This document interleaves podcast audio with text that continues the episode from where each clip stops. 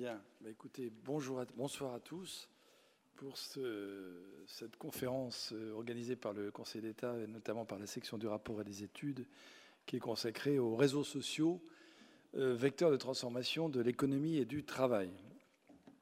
Donc nous sommes heureux de, vous, accueillir euh, dans la salle d'Assemblée générale. Alors ceci dit, le, propos est un peu déplacé puisque la plupart des, personnes qui participent à, à, cette conférence sont par visio, donc on est désolé de ne pas vous faire euh, partager physiquement, disons, cette salle d'Assemblée générale du, Conseil d'État. Alors simplement, comme euh, à titre liminaire, comme on dit dans cette maison, euh, comme nous, sommes en période, vous n'avez pas besoin de moi pour le savoir, nous sommes en période de, crise sanitaire, où il faut faire attention aux gestes barrières. Disons que les règles que nous posons, c'est bien sûr le, respect de la distanciation, et notamment du port du masque. Alors la règle que, l'on se pose, c'est que celui, d'abord que tout le monde porte le masque, mais que à l'exception de celui qui, prend, de celui ou de celle qui prend la parole. Hein. donc au moment où chacun prend la parole, de façon à ce que ce soit plus clair, notamment pour les, personnes euh, qui assistent à la conférence sous forme de, visio, puisque quand euh, les personnes s'expriment avec le masque, c'est pas toujours très, très audible. Donc il y aura cette exception. Et de la même façon, ceux qui, dans la salle, éventuellement euh, euh, poseront des, questions, euh, pourront bien sûr, pendant l'énoncé de leurs questions, enlever leur masque.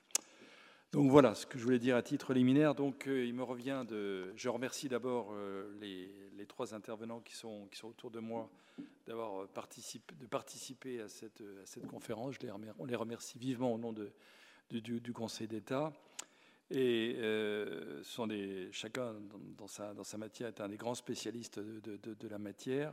Et il me revient l'honneur de, faire euh, l'introduction de cette conférence. Alors c'est une banalité de dire qu'après la révolution industrielle, il y a une, la, révolution numérique qui présente pour nos sociétés de multiples déclinaisons, dont celle des réseaux sociaux. Euh, des rapports ont été faits, d'ailleurs, dont les, des rapports du, Conseil d'État en, la matière. Et je dirais que presque la meilleure euh, illustration de l'importance prise par ces réseaux dans nos, vies euh, se trouve, à mon sens, dans une caricature parue récemment dans un journal où l'on voit successivement pour tous les actes de la vie courante, que ce soit pour travailler, acheter, se former, se divertir, faire des rencontres, une même personne prostrée derrière son écran. Euh, mais l'objet de notre réunion aujourd'hui n'est pas un discours général sur les, réseaux, sur le numérique, sur ses effets, sur sa nature. Il est de voir comment les réseaux agissent comme des vecteurs de transformation de notre économie ainsi que sur le travail.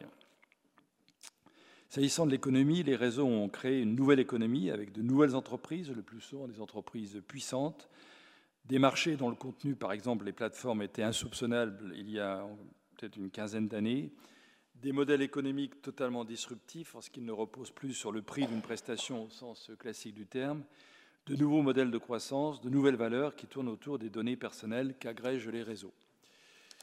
Les réseaux ne se contentent pas de créer une nouvelle économie avec euh, ses propres règles, ils interfèrent sur des pans entiers de l'économie traditionnelle, à titre d'exemple, mais ça sera dit, les services à la personne et aux entreprises, la presse, la culture, la publicité, les circuits d'achat, de vente et de consommation sont profondément déstabilisés ou en tout cas affectés par les réseaux. Une entreprise, qu'elle soit petite, grande ou moyenne, quelle que soit son activité, doit, ne serait-ce que pour se faire connaître, passer par les réseaux. Se posent en conséquence des questions de régulation, la particularité est que si les réseaux se prévalent des bienfaits de la concurrence pour se forger des parts de marché à l'encontre de cette économie traditionnelle, eux-mêmes n'ont pas forcément une vision exigeante de la concurrence. Le duopole, le monopole, voire la position dominante règne en maître, notamment au sein des GAFA. La régulation implique aussi la protection du consommateur, qui doit d'autant plus être protégé qu'il est de plus en plus dépendant. Ces questions de régulation que, se posent, en permanence, les réseaux pose aussi des questions de territorialité, ou plus exactement des questions de souveraineté juridique et économique qui dépassent les États. Comme le souligne un article paru ce jour dans, les échos, je le cite, le nouveau défi est d'adapter le droit commercial au XXIe siècle et de tracer ces flux immatériels qui échappent à pratiquement tout contrôle aujourd'hui. La solution, je cite toujours cet article, ne peut être par définition que mondiale, j'ajouterai au minimum européenne, en rappelant que la dernière directive sur le e-commerce date de 2000 avec deux directives qui sont en cours de préparation. Sur les questions de travail et d'emploi, les réseaux transforment d'abord les emplois et la recherche d'emplois. Dans la transformation d'emplois, les réseaux créent des emplois, à la fois des emplois de haute qualification, je pense à tout ce qui concerne la gestion des algorithmes ou aussi tout ce qui concerne euh, l'intelligence artificielle, mais aussi des emplois non qualifiés et précaires. Et je renvoie sur ce point au livre euh, passionnant et récent de Jérôme Fourquet et de Jean-Laurent Casselli sur la France sous nos yeux, qui parle précisément des, travailleurs, des, entrepôts, des livreurs, euh, qui sont en quelque sorte la, face, une des faces en tout cas du e-commerce. Par ailleurs, les réseaux professionnels modifient substantiellement les conditions de recherche d'emploi, notamment pour les cadres. Et l'ancien directeur général du travail que, je suis est effaré, je pèse mes mots, quand je lis dans les revues, professionnelles des DRH euh, une sorte d'autolimitation de la fonction des DRH à la capacité de jouer sur les logiciels internes et sur les réseaux professionnels pour trouver les salariés adaptés à la tâche. Bien sûr, cette recherche des, ressources humaines fait partie de la fonction des DRH, mais les, si j'ose dire, les, réseaux ont tendance à phagocyter et à réduire la fonction de, DRH. Mais ça, je dis bien, c'est une vue très subjective de la part d'un ancien directeur général du travail. Car il y a aussi les, questions de conditions de travail, il y a les questions de négociation. Et le vrai sujet pour l'avenir du travail sera l'arbitrage entre l'individuel et le collectif, et la question sera de savoir quel sera le poids des réseaux dans cet arbitrage, tant du côté des salariés que des entreprises, avec un avant-goût que nous donne la crise du Covid et notamment le télétravail. Dans un futur, la transformation profonde du monde du travail, dans un contexte de, de, transformation profonde du monde du travail, la question sera de savoir si les modes collectifs de définition des conditions de travail voudront, pourront et sauront utiliser toutes les potentialités des réseaux, ou si au contraire, ces derniers joueront comme levier d'une individualisation des relations du travail voulue par une partie des entreprises et des salariés. Mais mon propos n'est pas de, préjuger ou de, préjuger ce qui va être dit. Et comme je l'ai dit en introduction, nous avons la chance d'avoir des, les grands spécialistes de la matière, tant du point de vue économique que du point de vue euh, social. Et alors, euh, l'ordre des, nous commencerons par l'économique et ensuite euh, nous ferons la, partie sociale. Et pour traiter la, partie économique, dans un premier temps interviendra Thierry Pénard, qui est doyen de la, faculté des, sciences économiques de Rennes et directeur du master management de l'innovation, et euh, est, qui, est, par ailleurs chercheur au centre de recherche en économie et management. Et il a, donc, parmi toutes les contributions qu'a faites M. le doyen Pénard, il a notamment, pour être en phase par rapport à notre, sujet, il a récemment dirigé un numéro spécial de la revue d'économie industrielle qui est consacré, dont le titre est le suivant, De l'économie numérique à la transformation numérique de l'économie. Donc, euh, M. le doyen introduira en quelque sorte, exposera le, cadre général. Et ensuite interviendra Joël Toledano, qui est professeur émérite en sciences économiques associé à la chaire Gouvernance et Régulation de, Dauphine, et qui participe à des, conseils d'administration, à des agences euh, consacrées au, sujet, et qui, euh, entre autres choses, a, élaboré un ouvrage euh, qui a reçu le prix du livre d'économie 2020 et dont le titre est tout un programme, je le cite, GAFA, reprenons le pouvoir.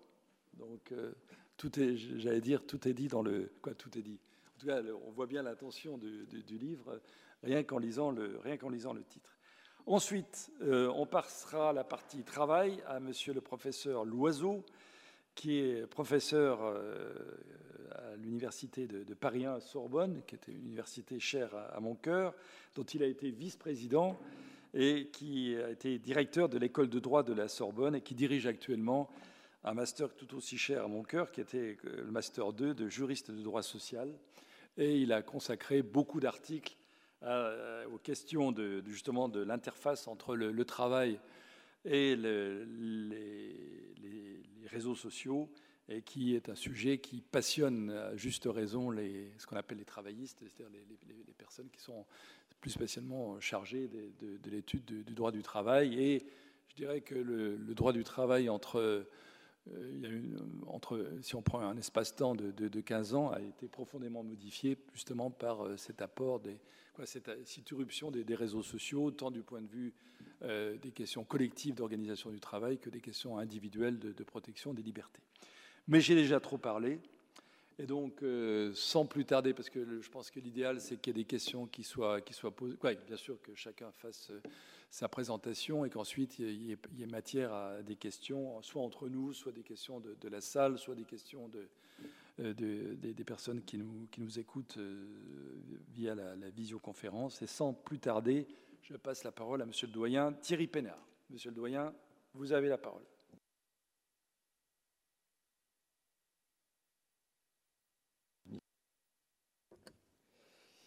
Merci. Euh, bonjour à toutes et à tous et, merci pour cette invitation à ce cycle de conférences sur les réseaux sociaux et leurs effets transformants. Alors présenter, expliquer les effets des réseaux sociaux sur l'économie n'est pas un exercice simple et je pense que euh, avec Joël Toyano, on, s'est un peu creusé euh, les méninges. Et ce n'est pas un exercice simple parce que les réseaux sociaux sont multiples et variés hein, en termes de services offerts, en termes d'usage. Euh, entre Facebook, LinkedIn, YouTube, Twitch. On voit bien hein, chacun son réseau social ou ses réseaux sociaux, selon les âges, selon les usages recherchés. Euh, certains réseaux sociaux sont très majoritairement masculins, comme Twitch, d'autres sont très fréquentés par les filles, comme TikTok. Et on voit bien que les utilisateurs viennent sur ces réseaux sociaux pour euh, divers motifs, pour communiquer d'abord, mais aussi pour partager des photos, des vidéos, des liens, pour se divertir, pour s'informer, pour se faire connaître, pour nouer des relations.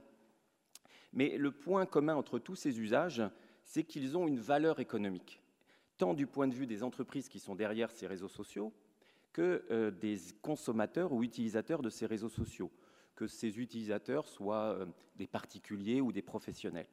Et cette valeur économique euh, des réseaux sociaux, c'est ce qui a permis de développer une industrie florissante, une industrie des réseaux sociaux qui est à la croisée de l'industrie des télécommunications et de l'industrie des médias. Les réseaux sociaux, en effet, offrent à la fois des services de communication et de mise en relation, qui étaient historiquement le cœur de l'activité de l'industrie des télécommunications, et euh, des services d'information et de divertissement qui sont euh, l'apanage des industries culturelles et en particulier de l'industrie des médias. Et là, on voit déjà un premier vecteur de transformation économique, puisque cette industrie des réseaux sociaux déplace une partie de la valeur économique euh, de ces deux industries en reléguant d'une part les opérateurs de télécom à un rôle, de plus en plus de simples fournisseurs d'infrastructures, la, valeur ajoutée étant euh, sur le, au-dessus de ces réseaux et euh, au-dessus de ces, réseaux technologiques ou techniques, et euh, de l'autre, on le voit bien, les réseaux sociaux euh, servent de point d'accès, de point d'entrée au contenu audiovisuel, à la musique, à la presse, produit par les industries culturelles et les médias. Et donc là encore, les réseaux sociaux déplacent une partie aussi de la valeur économique de ces industries et servent de, en quelque sorte de, gatekeeper, si on reprend la terminologie de la Commission européenne, c'est-à-dire de point d'entrée dans la consommation, de ces services de communication, de ces services de divertissement, de ces services d'information. Alors, quand on veut mesurer le poids économique euh, d'une industrie, on regarde qui sont les acteurs, et en particulier les acteurs dominants. Et là, si on s'intéresse à l'industrie des réseaux sociaux, on voit bien évidemment euh, des acteurs américains, les, fameux GAFAM, Google, Facebook, Amazon, Microsoft. On voit aussi des Chinois hein, avec euh, Tencent ou ByteDance. Et donc, comment on peut mesurer ce poids économique? On peut, par exemple, regarder leur valorisation boursière. Et on voit bien que ces, valorisations boursières euh, atteignent des, valeurs astronomiques, hein, si on prend le cas de Google ou de Facebook. Et ces, valorisations boursières, elles, ne sont pas déconnectées hein, du poids et, de l'activité de ces, acteurs. Hein. Elles reflètent euh, à la fois leur croissance et leur rentabilité, qui est d'ailleurs euh, pour certains de ces acteurs extrêmement élevée. Hein. On, voit que ces acteurs n'ont pas été finalement très affectés par la crise sanitaire. Au contraire, si je prends Facebook, son chiffre d'affaires en 2020 a augmenté de 20% et ses profits ont bondi de 60%. Donc on peut aussi mesurer euh, le, poids de ces acteurs en regardant par exemple leurs dépenses en recherche et développement et on voit que ce sont des acteurs qui contribuent très fortement à la recherche et développement. Alors si En tant qu'économiste, bien évidemment, on s'intéresse toujours, on essaie toujours de comprendre les, clés du succès d'une industrie et des acteurs au, sein de cette industrie. Alors, comment on peut expliquer le succès économique de ces réseaux sociaux? À mon sens, euh, ça tient principalement à deux facteurs. Le premier sont ce qu'on appelle en économie les effets de réseau. Le deuxième, je vous expliquerai après, sont les capacités d'innovation en lien avec euh, les, importantes euh, dépenses en recherche et développement que, consacrent ces acteurs. Alors, si je reviens au premier facteur, les réseaux sociaux tirent leur succès et tirent leur croissance des effets de réseau qu'ils génèrent. Alors, on parle d'effets de réseau lorsque la valeur ou l'utilité d'un service augmente avec le nombre d'utilisateurs. Or, on le voit bien, hein, les réseaux sociaux sont l'exemple emblématique d'une industrie à fort effet de réseau. Ces effets de réseau, ils sont au cœur des, services de communication. Un service comme WhatsApp a d'autant plus d'utilité qu'il a de très nombreux utilisateurs. Mais ces effets, de, réseau, ils ne sont pas seulement directs, comme dans le cas des, services de communication, ils sont aussi indirects, au sens où un utilisateur individuel d'un réseau social va avoir aussi euh, d'autant plus d'utilité à adopter un réseau social que ce réseau s'appelle YouTube ou euh, Twitch ou euh, Facebook, qu'il pourra aussi accéder à, de nombreux contenus, à de nombreuses applications qui vont être proposées par des tiers, par d'autres acteurs qui accèdent à cette plateforme. Et ces acteurs peuvent être des développeurs d'applications, des développeurs de jeux, des fournisseurs de, contenus audiovisuels. Ces effets de réseau, ils se comprennent mieux d'ailleurs si on a en tête le fait que les réseaux sociaux sont des intermédiaires économiques. Alors, les économistes euh, qualifient ces intermédiaires économiques, en l'occurrence, de plateformes multifaces, au sens où elles mettent en relation plusieurs catégories ou phases utilisateurs. Alors, une plateforme ou un réseau comme Facebook a d'une part une face utilisateur individuelle qui viennent euh, échanger, partager entre eux des, contenus, des photos, des, liens, mais aussi elle a une face annonceur avec des entreprises qui viennent euh, promouvoir leurs produits. Elle a aussi une face fournisseur d'applications et de jeux avec des développeurs qui essaient de mettre en avant, de, fournir des, applications, des jeux qu'elles espèrent monétiser. De même, si on prend un réseau comme LinkedIn, vous avez une face utilisateur et puis une face entreprise. Et euh, LinkedIn met en relation ces, deux faces. Alors, de fait, la fonction économique du réseau social, quelle que soit la nature ou l'objet de ce réseau social, c'est de fournir un espace d'échange, d'interaction économique et sociale d'ailleurs, et de fournir des outils et des services pour faciliter cette mise en relation. Donc, typiquement, un réseau social va fournir des outils de communication, des outils de partage, mais aussi des outils de recherche, des outils de recommandation, des outils de filtrage. Et euh, ces outils, le plus souvent, reposent sur des algorithmes hein, qui sont développés en interne. Et grâce à ces outils, eh bien, les effets de réseau vont être démultipliés et rendre encore plus attractif euh, le réseau social ce qui euh, explique les phénomènes que l'on observe sur ces réseaux sociaux d'hypercroissance, de concentration. Alors, la deuxième clé de succès de ces réseaux sociaux, c'est aussi leur capacité d'innovation. Et là, c'est une caractéristique importante, c'est que cette capacité d'innovation, elle tient à la fois aux, capacités internes, mais aussi à la capacité de ces réseaux sociaux d'absorber les innovations qui viennent aussi des tiers. Alors, un réseau social, c'est un réseau qui va euh, mettre en avant, qui va euh, produire des innovations technologiques, innovations qui vont être euh, à la fois coproduites par la plateforme et les entreprises tierces qui utilisent les services de la plateforme. Ces innovations sont aussi des innovations d'usage qui, là encore, proviennent des utilisateurs de ces réseaux sociaux. et l'intelligence de ces réseaux sociaux, c'est de laisser une certaine liberté d'action et d'usage de façon à, favoriser de la production et de la consommation collaborative. Donc on le voit, le réseau social ne produit finalement pas beaucoup de, contenu en, interne, il laisse le soin aux utilisateurs de le faire, euh, que ces utilisateurs soient amateurs, professionnels.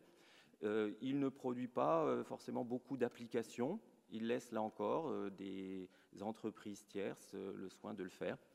Et tout ça va former ce qu'on appelle des écosystèmes, au sens où la valeur économique de ces réseaux sociaux, elle est coproduite à la fois par la plateforme et par les utilisateurs et tous les acteurs ou tiers, ou qu'on appelle aussi complémentaires, qui sont connectés à la plateforme. Donc, on le voit hein, pour le nouveau nom de Facebook, c'est-à-dire Meta ou, Twitter, hein, l'innovation et les services, ils sont co-conçus, coproduits euh, par l'ensemble des, acteurs de l'écosystème. Alors, où se situe finalement le, la, clé euh, du modèle économique de ces réseaux sociaux? Finalement, ces réseaux sociaux tirent euh, avantage de leur position centrale. Et c'est cette position centrale qui leur donne la capacité de décider des conditions d'accès et d'usage, et notamment des conditions tarifaires. Et ces conditions d'accès et d'usage définissent de fait euh, le modèle économique de ces réseaux sociaux. Alors, je ne vais pas euh, m'étendre sur les modèles économiques et les sources de revenus, puisque ce point sera détaillé dans la prochaine présentation, mais, et j'en aurai besoin pour la deuxième partie de ma présentation, une des stratégies courante hein, de ces réseaux, c'est de ne pas faire payer l'utilisateur individuel. C'est de, et c'est de lui proposer des outils, des, services qui vont euh, capter son attention, qui vont le retenir le plus longtemps possible sur le réseau social, qui vont l'inciter à partager le plus de données possible. Et donc, on le voit bien, hein, l'objet de, de, ces, euh, de, ces, règles, de ces conditions que met en place la plateforme, la finalité, c'est d'accroître la participation, c'est d'accroître les interactions, c'est de stimuler les effets de réseau. Et bien évidemment, toutes ces, règles ou ces conditions d'accès sont prises dans l'intérêt euh, de la plateforme, dans une finalité de rentabilité. Et ces, intérêts peuvent, dans certains cas, être alignés avec ceux des, différents utilisateurs, hein, particuliers ou professionnels, mais dans certains cas, ils ne sont pas alignés euh, ni avec les utilisateurs, ni avec, euh, ou imparfaitement alignés avec les intérêts des utilisateurs et de l'intérêt général. D'où l'importance pour les pouvoirs publics de, et des gouvernements d'avoir un regard sur ces conditions d'usage et, si besoin, de les encadrer ou de les compléter. Alors, la, la position centrale des réseaux sociaux détermine effectivement les conditions d'accès, mais la position centrale des réseaux sociaux leur donne aussi la capacité de décider du partage de la valeur économique euh, entre les différentes parties. Et c'est là, à mon sens, que se cristallisent les, principales tensions ou, conflits entre les réseaux sociaux et les acteurs, notamment historiques, sont les acteurs de la presse, les opérateurs de télécommunications, qui ont le sentiment de supporter euh, des coûts élevés et, qui, euh, donc de, participer euh, fortement à la, création de valeur sur ces réseaux sociaux sans avoir un, juste retour de la valeur qui est de fait créée. Donc, on le voit, hein, le partage de la valeur peut être très inégalitaire, hein, avec ce qu'on appelle en, économie des phénomènes de winner take most, c'est-à-dire que vous avez une poignée de gagnants alors au premier titre, euh, bien évidemment, les entreprises qui sont euh, propriétaires de ces réseaux sociaux, mais prenons le cas sur un, certain nombre de, réseaux sociaux, ce qui fait la valeur, c'est la présence d'influenceurs, de, stars euh, des réseaux sociaux qui apportent leur notoriété. Eh bien, là aussi, on a des phénomènes de, gagnants. vous avez certains influenceurs qui, grâce à leur audience, sont en capacité de monétiser un poste près d'un million de dollars. Donc, on, alors que la très grande majorité des créateurs hein, ou influenceurs ne touchera aucun revenu ou des revenus très faibles euh, regard des coûts de production ou du temps passé. Donc on est quand même dans une économie euh, avec de, très fortes, euh, à la fois beaucoup de création de valeur, mais une très forte inégalité dans des, effets redistributifs qui, posent problème. Alors venons-en plus spécifiquement à, la valeur, et ça sera mon deuxième point quelle est la valeur que retirent les utilisateurs individuels de ces réseaux sociaux? Alors, la valeur économique pour les, utilisateurs individuels hein, euh, que nous sommes, elle est triple. Elle est de nature hédonique, elle est de nature informationnelle et elle est de nature relationnelle. Que vient-on faire sur les réseaux sociaux? On vient se divertir, euh, mais aussi on vient s'informer ou se former, accéder au savoir, on vient se faire reconnaître, on vient communiquer, on vient nouer des relations, on, vient maintenir ou développer son réseau de connaissances, on peut venir rechercher un emploi. Et euh, si je prends l'exemple des chercheurs, les réseaux sociaux ont énormément contribué à diffuser euh, les travaux des, chercheurs, à faire circuler les idées, à développer des collaborations. Donc, on le voit, les réseaux sociaux apportent énormément de, valeur économique par, tous ces, ces, services qui, pour la plupart d'ailleurs, sont des services gratuits pour les utilisateurs individuels que nous sommes. Donc, l'usage des réseaux sociaux, elle est source de gains directs pour certains, euh, comme je vous l'ai expliqué, notamment pour les influenceurs, ça peut être des sources de revenus importants. Euh, mais c'est aussi des sources de gains indirects. Euh, pour certains, ça peut permettre de trouver un travail, de donner accès à des services gratuits qu'auparavant, je dirais, dans le monde physique, je devais payer. Donc ça fait des économies au final. Alors, Plusieurs études ont cherché à mesurer ou quantifier la valeur monétaire de l'usage de ces réseaux sociaux de manière à la fois globale et puis de manière plus ciblée. Alors je vais, citer, euh, revenir sur quelques études un peu hum, emblématiques hein, de, ces travaux. Alors, je commencerai par citer l'étude d'un chercheur américain, Cass Sustain, qui a interrogé hum, plusieurs milliers d'Américains sur ce qu'ils étaient disposés à payer pour continuer à utiliser le réseau social Facebook et puis aussi d'autres réseaux. Et sur ce qu'ils seraient aussi prêts à, recevoir pour arrêter d'utiliser le réseau social Facebook. Et sans surprise, hein, les montants indiqués sont élevés. Et en particulier, même si euh, ça repose sur des déclaratifs, hein, et ça peut être biaisé euh, parce qu'on est sur des méthodes hypothétiques, mais quand on interroge les, utilisateurs de Facebook, euh, ces derniers indiquent qu'ils demanderaient 75 dollars en moyenne pour renoncer à utiliser Facebook, avec une, une valeur médiane, là aussi, autour de, de 64 dollars. Donc ça veut dire que 50% des, Américains utilisateurs de Facebook déclarent voilà, demander au moins une soixantaine de, dollars pour arrêter d'utiliser Facebook. Et on retrouve des valeurs assez similaires, similaires pour Snapchat, Instagram ou WhatsApp. Donc ce que veut dire cette, même avec tous les biais, ce que veut dire ces chiffres, c'est que les utilisateurs des réseaux sociaux sont euh, tout à fait euh, conscients de la valeur que peut apporter, à travers les différents usages que je vous ai cités, ces réseaux sociaux. Alors, ils ne sont pas pour autant, euh, quand on les interroge toujours dans cette étude sur ce qu'ils seraient prêts, par contre, à payer pour continuer à utiliser ces réseaux sociaux, là, les valeurs sont très faibles. C'est-à-dire qu'ils voient bien la valeur économique, mais ils considèrent que ces réseaux ont été, gratuits et doivent rester gratuits.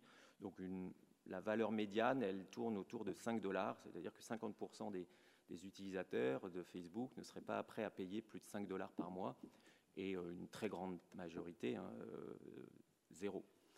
Euh, alors, une autre, une autre, étude qui apporte une mesure encore plus robuste des effets économiques de Facebook, c'est une étude qui, s'est intéressé à l'effet de, Facebook sur les perspectives euh, d'emploi et les salaires des diplômés d'université. Alors cette étude, elle, prend euh, avantage du déploiement progressif de Facebook dans les universités qui s'est fait entre 2004 et 2006. Donc au début, euh, Facebook a été créé à Harvard et l'usage de Facebook était dans un premier temps limité aux universités et le déploiement s'est fait progressivement, université par université. Et donc, les auteurs de cette étude ont réussi à la fois à collecter des, informations sur quelles universités euh, ont, eu accès à, Facebook et ont réussi à trouver aussi quelles étaient, euh, dix ans après, euh, les situations d'emploi des, des, diplômés de ces universités. Et il se trouve que l'étude montre que les diplômés des universités ayant bénéficié de l'accès à Facebook dès 2004 se retrouvent en moyenne avec des salaires beaucoup plus élevés que ceux qui ont dû attendre 2005 ou 2006. Et le gain, euh, alors pas sur les, méthodes, hein, mais euh, un certain nombre de, méthodes qui permettent d'avoir une mesure robuste, euh, l'effet serait d'un gain salarial de près de 1000 dollars gain annuel donc ce gain, il peut sembler modeste, 1000 dollars euh, sur, un an de plus, mais euh, si on le mesure à l'échelle d'un pays comme les États-Unis, on peut voir quand même des effets redistributifs importants entre ceux qui ont eu accès tôt à Facebook et ceux qui ont eu accès un peu plus tard à ce réseau social. Et donc, l'explication qui est avancée hein, à, cet effet sur les salaires, c'est le fait que Facebook permet de développer un, réseau social et de maintenir ce réseau avec les anciens euh, diplômés de, son université, ce qui peut faciliter euh, la recherche d'emploi. Euh, alors, il y a tout un ensemble aussi d'études qui cherchent à, mesurer les, alors des études aussi bien à la croisée de l'économie que de la psychologie, de la sociologie, qui cherchent à mesurer le lien euh, entre le bien-être individuel et les usages des réseaux sociaux. Alors les résultats sont assez contrastés. Vous avez toute une, certains travaux qui montrent que l'usage des réseaux sociaux augmente la sociabilité et à travers cet accroissement de, liens forts et de liens faibles, euh, les effets sont positifs sur le bien-être. Mais vous avez, et c'est le, je l'envers euh, du, décor, hein, c'est que ces études peuvent aussi montrer des effets négatifs à l'usage des réseaux sociaux. Liées à des usages excessifs ou problématiques. Par exemple, certaines études mettent en évidence des corrélations entre l'excès d'usage des réseaux sociaux et le décrochage scolaire. Absentéisme, faible résultat scolaire. Euh, et bien évidemment, hein, ces, effets de, négatifs euh, ont des effets à long terme euh, à la fois individuels pour les personnes concernées, mais, plus largement aussi à un niveau macroéconomique. D'autres études montrent aussi que, alors pas seulement les réseaux sociaux, mais les mails, euh, en milieu professionnel et les réseaux sociaux peuvent faire baisser la productivité au travail. Euh, d'autres études montrent combien les réseaux sociaux peuvent exacerber les comparaisons sociales et réduire l'estime de soi, euh, notamment pour ceux qui ont peu d'amis ou, qui se sentent un peu isolés socialement. Alors moi, j'avais mené une étude sur l'usage de Facebook en 2013 et nous avions observé, par exemple, que le fait de recevoir beaucoup de likes était associé et d'avoir beaucoup de commentaires à chaque fois qu'on poste euh, des liens, des photos, des, euh, eh bien, est associé à un niveau de bien-être plus élevé. À l'inverse, ceux qui se plaignaient de ne pas recevoir beaucoup de likes déclaraient un niveau de satisfaction dans leur vie plus faible. Alors, je terminerai par euh, deux études plus récentes. la première, c'est une étude de chercheurs du MIT intitulée The Welfare Effect of Social Media. Et c'est une étude expérimentale qui a consisté à recruter des étudiants euh, utilisateurs de Facebook et elle les a assignés dans deux groupes. Un groupe qui acceptait de se déconnecter pendant quatre semaines et un groupe de contrôle qui continuait à utiliser Facebook. Et euh, ce que les auteurs observent, euh, en comparant ensuite au bout de quatre semaines les, deux groupes et en les interrogeant sur leurs activités et sur leur bien-être, c'est que ceux qui ont déconnecté de Facebook pendant quatre semaines déclarent avoir passé beaucoup moins de temps en ligne, beaucoup moins de temps sur les autres réseaux sociaux, avoir passé beaucoup plus de temps avec leurs amis et familles et déclarer donc de fait un plus grand niveau de bien-être subjectif.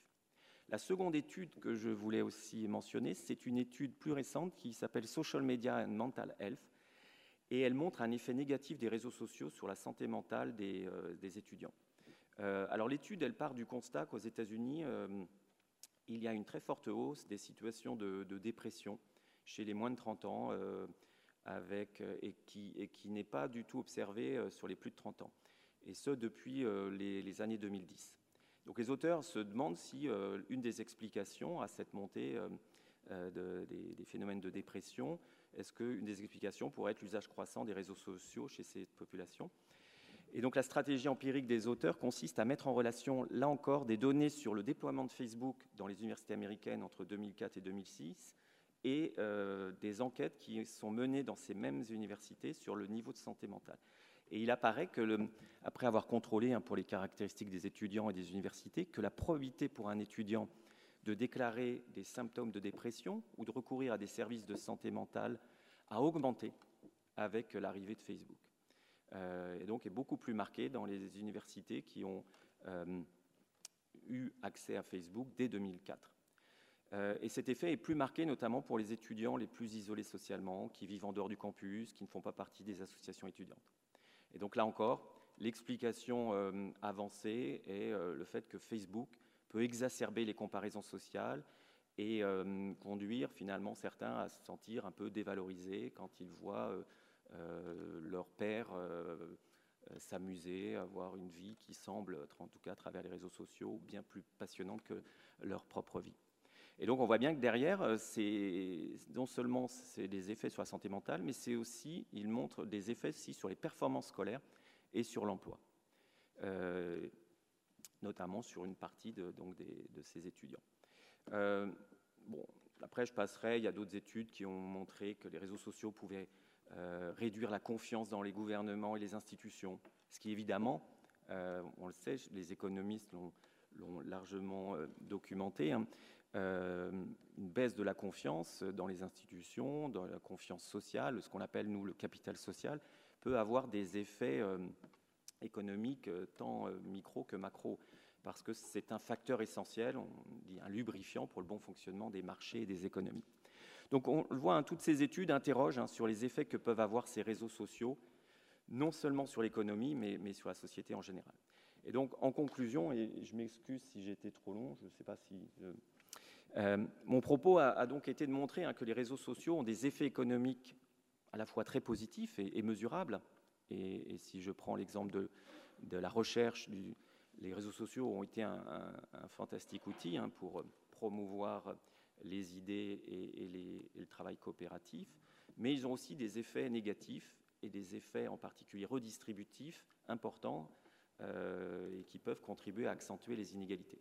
Il convient donc de trouver, il me semble, les bons instruments de régulation de ces réseaux sociaux pour à la fois préserver les effets positifs, hein, notamment euh, toutes les innovations que portent ces réseaux sociaux et les, les collaborations euh, qui sont au cœur, le travail collaboratif, la production, la consommation collaborative qui sont au cœur de ces réseaux sociaux, mais il convient euh, de réduire aussi les externalités négatives qui sont propres aussi à ces réseaux sociaux.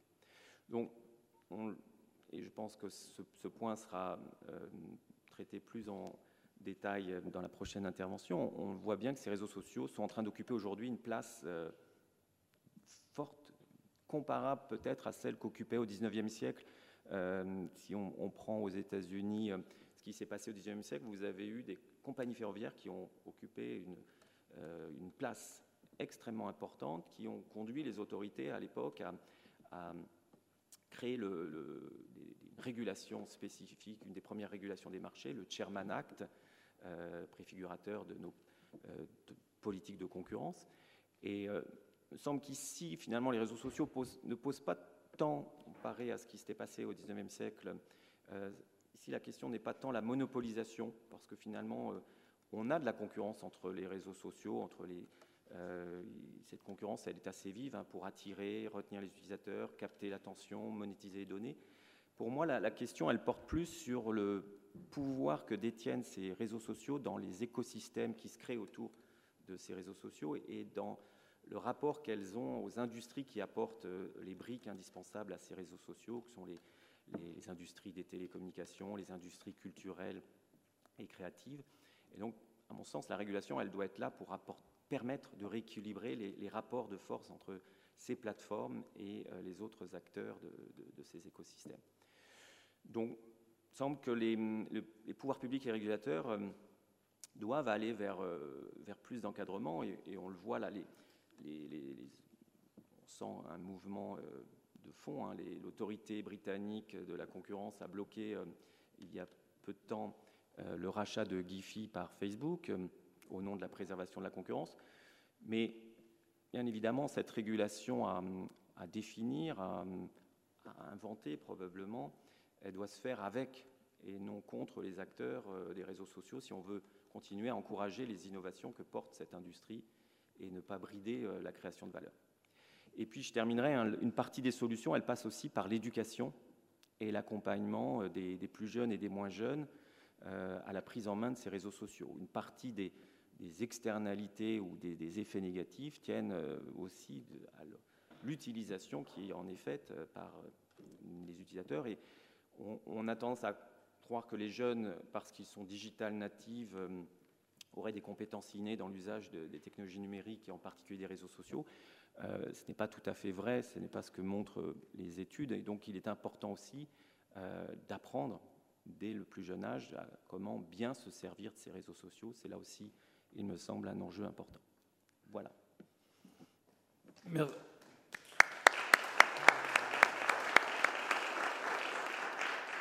Merci. Beaucoup, Monsieur Loyen, pour cet exposé passionnant qui montre notamment les, effets des, réseaux sociaux sur le bien-être, voire plutôt sur le, mal-être euh, de, certains, et puis aussi d'avoir démontré ou démonté, je ne sais pas, ce que je pourrais appeler le, paradoxe des, réseaux sociaux, puisque dans une économie classique, il y a une valeur ajoutée par le, producteur, il y a un prix, et il y a le consommateur qui, paye le prix. Alors que dans ce que vous avez dit et démontré dans le, cadre de votre exposé, c'est que finalement les réseaux, il y a un faible contenu, il n'y a pas de prix, du moins vis-à-vis du, consommateur, et que c'est le consommateur en quelque sorte qui crée, la, valeur. Donc on est quelque chose de très paradoxal, du moins en apparence, mais vous avez montré justement que ce n'était pas, un paradoxe.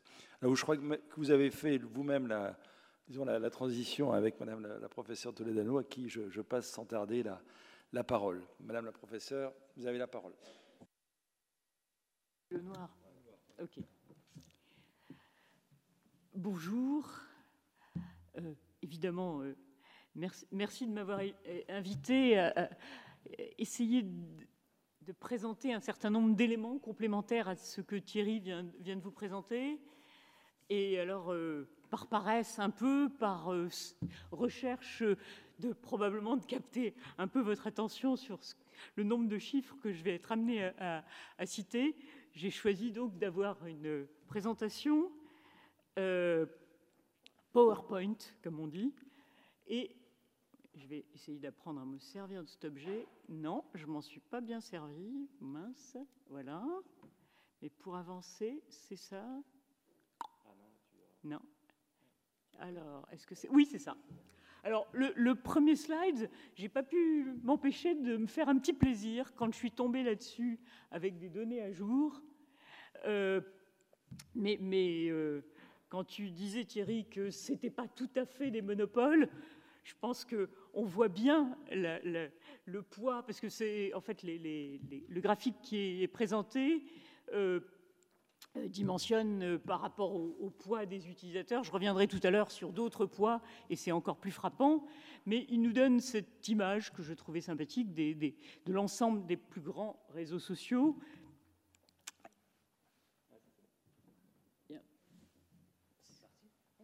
Bon, pardon. Et, donc, euh, j'avoue que j'ai beaucoup de mal à utiliser le mot méta. J'ai l'impression qu'on est tous manipulés par cette histoire de changement de nom. En tout cas, en gros et, au centre. Donc, euh, le côté bleu, c'est euh, américain, le côté rouge, c'est euh, chinois, vert, bah, c'est tout simplement Telegram. mais voilà les, plus grands acteurs de, ces réseaux sociaux qui vous donnent visuellement, si je puis dire, l'importance que ça a.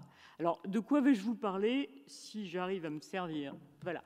Je vais essayer donc de donner un certain nombre de coups de projecteur pour quantifier cette présence économique et, pour voir sur quoi ça influe. Et donc, il y aura, euh, au fond, euh, différents coups de projecteur. La publicité d'abord, puis l'évolution stratégique qu'on peut attendre de ces acteurs, dans un contexte d'opacité, de conflit d'intérêts et de régulation que je rappellerai rapidement, pour revenir et essayer de voir non plus les stars dont nous parlait tout à l'heure euh, Thierry, mais les autres, justement, l'économie de ces influenceurs, vulgarisateurs euh, et autres créateurs.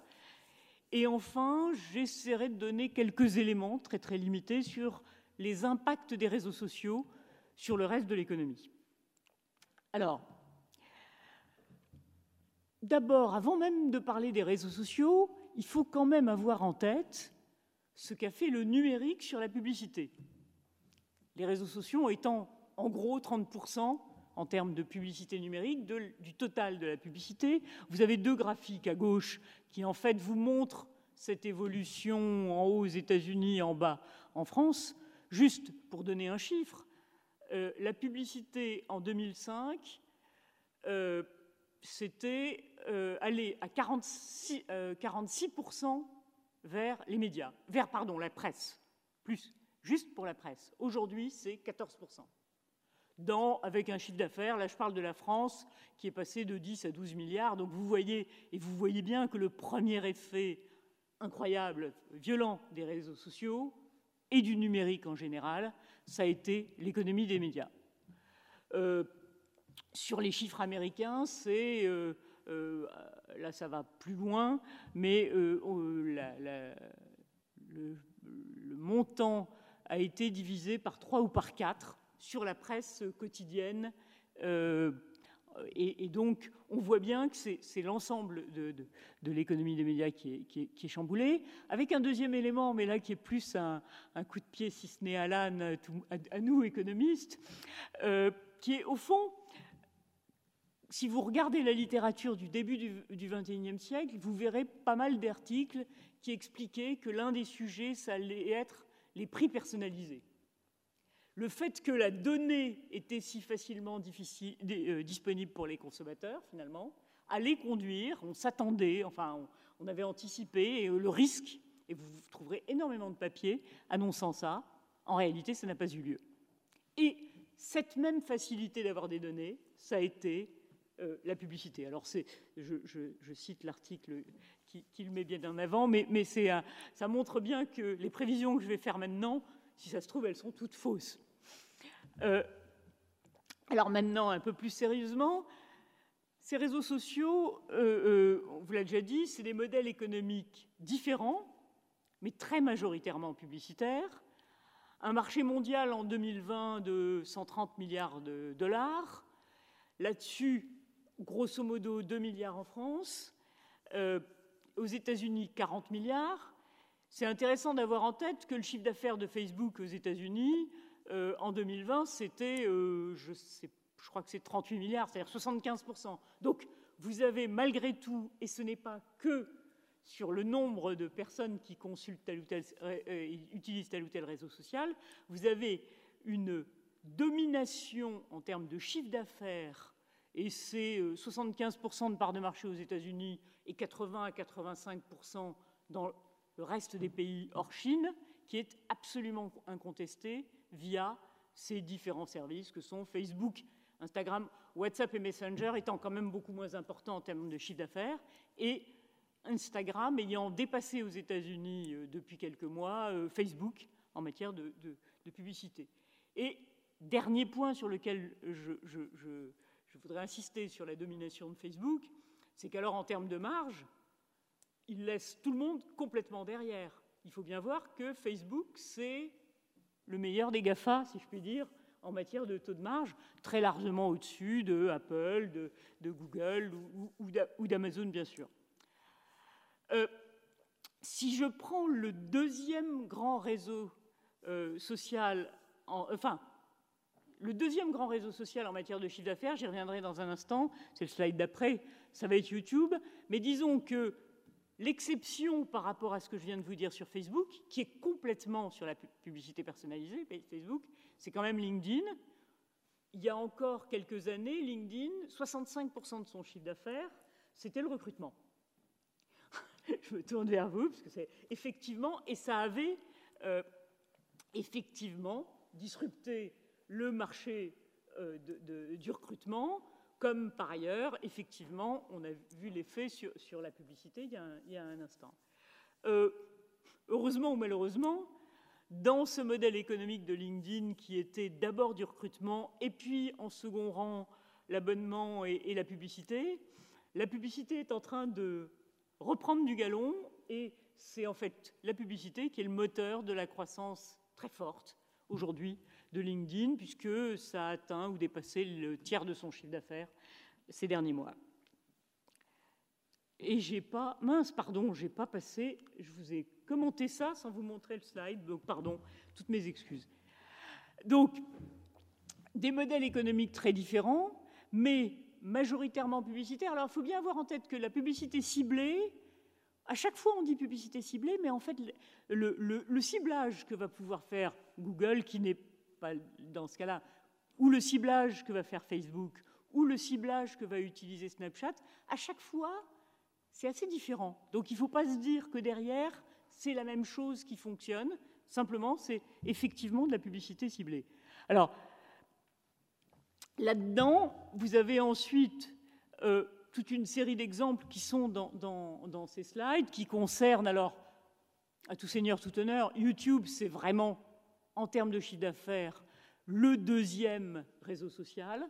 c'est aussi le réseau social qui a complètement modifié l'audiovisuel et la vidéo. Le chiffre qui est toujours donné, c'est de dire que toutes les minutes, il y a 500 nouvelles vidéos qui sont chargées sur YouTube. Donc, euh, et vous avez des, des, centaines, des milliers, des millions de chaînes YouTube, avec par exemple euh, l'une des chaînes les plus importantes sur YouTube va pouvoir avoir plus de 150 millions d'abonnés. Donc on est dans un autre monde en matière d'audiovisuel. C'est d'ailleurs le plus gros utilisateur euh, euh, de, de, l'Internet en capacité, puisque effectivement ça fait passer beaucoup de volume. Mais donc 20 euh, milliards de chiffre d'affaires, 98% de publicité, et évidemment, comme presque toujours, sauf quand ils sont obligés, aucune information sur les résultats. Euh, on n'en a pas plus sur Pinterest dont on parle ces derniers temps ou sur Snapchat, si ce n'est qu'on sait, euh, pour Snapchat, oui, on sait que c'est toujours déficitaire malgré une forte croissance. Twitter, 3,7 milliards. Vous voyez, on a changé de dimension. Hein. Facebook, ce sera en, 2021 100 milliards de chiffre d'affaires. Euh, là, vous êtes quand même c'est un peu Blanche-Neige et les sept nains, quoi. Euh, puis vous avez des, réseaux sociaux comme Reddit qui sont très importants, j'y reviendrai tout à l'heure, ou Quora qui représente euh, quelques dizaines ou une centaine de, de millions de chiffres d'affaires. Donc c'est vraiment tout à fait autre chose. Quant à TikTok, je dois vous avouer que je n'ai trouvé aucune information sur le chiffre d'affaires. Ce que les, deux graphiques qui étaient sur votre gauche il y a un instant vous disaient simplement qu'il y avait différentes façons de regarder les réseaux sociaux, qu'il y a effectivement le nombre d'utilisateurs par mois, mais aussi ceux qui sont utilisés le plus longtemps, mais aussi ceux qu'on utilise tous les jours ou pas tous les jours. Donc il y a différentes hiérarchies et vous verrez souvent différents classements. Euh, c'est une façon de voir les choses. Maintenant, ce qu'il faut bien voir, et Thierry vous le disait tout à l'heure, c'est que la logique de ces entreprises, la logique de leur valorisation boursière, c'est à la fois leurs effets de réseau, leur chiffre d'affaires, mais aussi leur potentiel de croissance. Donc, même si on est dans des marchés très fortement croissants, en même temps, il y a en permanence une recherche d'innovation marketing à tout, le, moins, si ce n'est d'innovation technique. Et donc, pardon, euh, et donc, dans euh, ces, euh, je suis perturbée parce que j'essaye de suivre, parce que je ne lis pas bien, donc, et je le vois assez mal. Je vous prie de m'excuser. Voilà. donc, dans ces modèles qui recherchent une très forte croissance, le prochain marché, celui qui a déjà été entamé, c'est ce qu'on appelle en franglais le commerce social, c'est le social commerce de l'anglais, et c'est le fait que ces réseaux sociaux, de plus en plus, vont vers le e-commerce, vont vers la vente, vont vers les moyens de paiement, vers tout ce qui entoure le-e-commerce, sachant que là, le modèle est venu non pas des États-Unis, mais de Chine, où le commerce social est extraordinairement important, euh, c'est 14% du e-commerce, c'est 350 milliards de chiffre d'affaires en Chine, qui est effectivement ce commerce social. Et derrière ce e-commerce, c'est ce qui nous a été annoncé euh, ces dernières semaines. C'est la réalité virtuelle. Euh, pourquoi? Bah, Quand Mark Zuckerberg nous a présenté récemment ce qu'était le métaverse, qui est le mot qui est employé, mais il y en a plusieurs d'autres qui sont employés par, par d'autres acteurs. L'exemple qui a été donné, c'est effectivement l'exemple du e-commerce, en particulier sur la mode.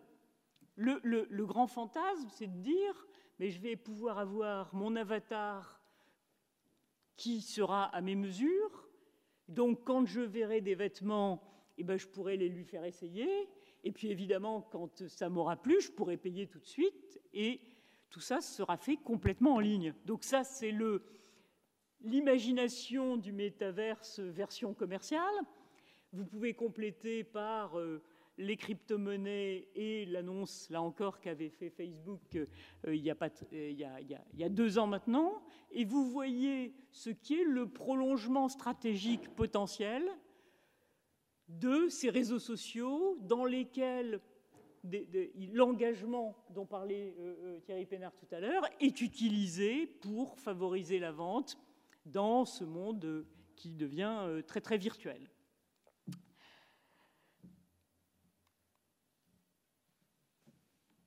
Là-dessus, et je conclurai cette partie là-dessus, on reste, quand on regarde le problème euh, des réseaux sociaux, avec toute une série de, euh, de problèmes qui sont liés à l'opacité de ces systèmes, qui sont fermés. J'ai essayé de vous donner un certain nombre de données, mais c'est de données qui sont piochées ici ou là pour essayer d'arriver à avoir une vision globale. Mais l'opacité des réseaux sociaux en particulier et du numérique en général est l'un des énormes problèmes auxquels se trouvent euh, confrontés les, politiques publiques et les raisons pour lesquelles des régulations sont en train de se mettre en place. Et il faut bien voir que dans les réseaux sociaux, vous avez effectivement ce système de jardin clos qui fait que la publicité est complètement, si je puis dire, euh, verrouillée par les acteurs, quels qu'ils soient. Et c'est euh, euh, dans cette opacité que on va retrouver toute une série de problèmes dont vous avez entendu parler, par exemple récemment avec Francis Hagen, mais dans d'autres cas. Et donc, on apprend que Facebook hébergerait des modalités, des sites de vente d'organes, de trafic humain. Il y aurait des possibilités aisées de faire de la pornographie, de la vente de drogue, d'antiquité. Il y a eu deux lanceurs d'alerte là-dessus. Euh, et, par exemple, je vous disais il y a un instant qu'Instagram était effectivement euh, important pour la croissance de Facebook. C'est aussi apparemment un lieu où les jeunes peuvent acheter de la drogue assez aisément. Bref, et je ne m'attarderai pas là-dessus, les problèmes de régulation posés par la publicité, qui ont été euh, largement décrits par Anne Perrault et ses co-auteurs euh, dans un rapport de, l'inspection des finances, ou bien par euh, plus récemment euh, Théophile Mégalide dans une note de la chaire Gouvernance et Régulation, ces problèmes-là ne seront que en partie résolus par les projets de régulation, parce qu'il n'y a pas prévu des outils de mesure indépendants, parce qu'il y a un problème de cohérence entre la question des données personnelles et d'équité concurrentielle. Bref, tout ne sera malheureusement pas résolu dans ce euh, monde, même si les régulations sont adoptées. Là, je voudrais euh, passer à, un autre point qui est justement celui qu'évoquait Thierry, en essayant de donner quelques éléments. Le mot influenceur, vous en avez entendu parler. Qu'est-ce que c'est? C'est quelqu'un qui est capable d'être un relais d'opinion, influençant les habitudes de consommation dans un but marketing. C'est comme ça que Wikipédia le définit. En fait, d'une certaine façon, le, web 1.0, c'était les blogs, et les réseaux sociaux sont arrivés avec le multimédia, et puis au bout du bout, les smartphones. Et là, vous avez des possibilités de désintermédiation absolument phénoménales, de baisse des barrières à l'entrée pour produire des contenus audiovisuels et les, diffuser à tous les followers qui sont imaginés. On a très peu d'études sur ce que représente, en dehors des études sur les stars, euh, ce monde des créateurs. Les quelques chiffres qu'on peut trouver, c'est un chiffrage de 10 à 15 milliards de dollars pour les influenceurs côté marketing. Il y aurait 50 millions de créateurs dans le monde, dont 2 millions de professionnels, c'est-à-dire qui vivraient de euh, ceci, et 1 million sur YouTube. C'est tout un écosystème qui s'est développé. Et euh, il y a quelques études et analyses un peu fouillées sur justement ces acteurs, mais ils sont en nombre assez limité.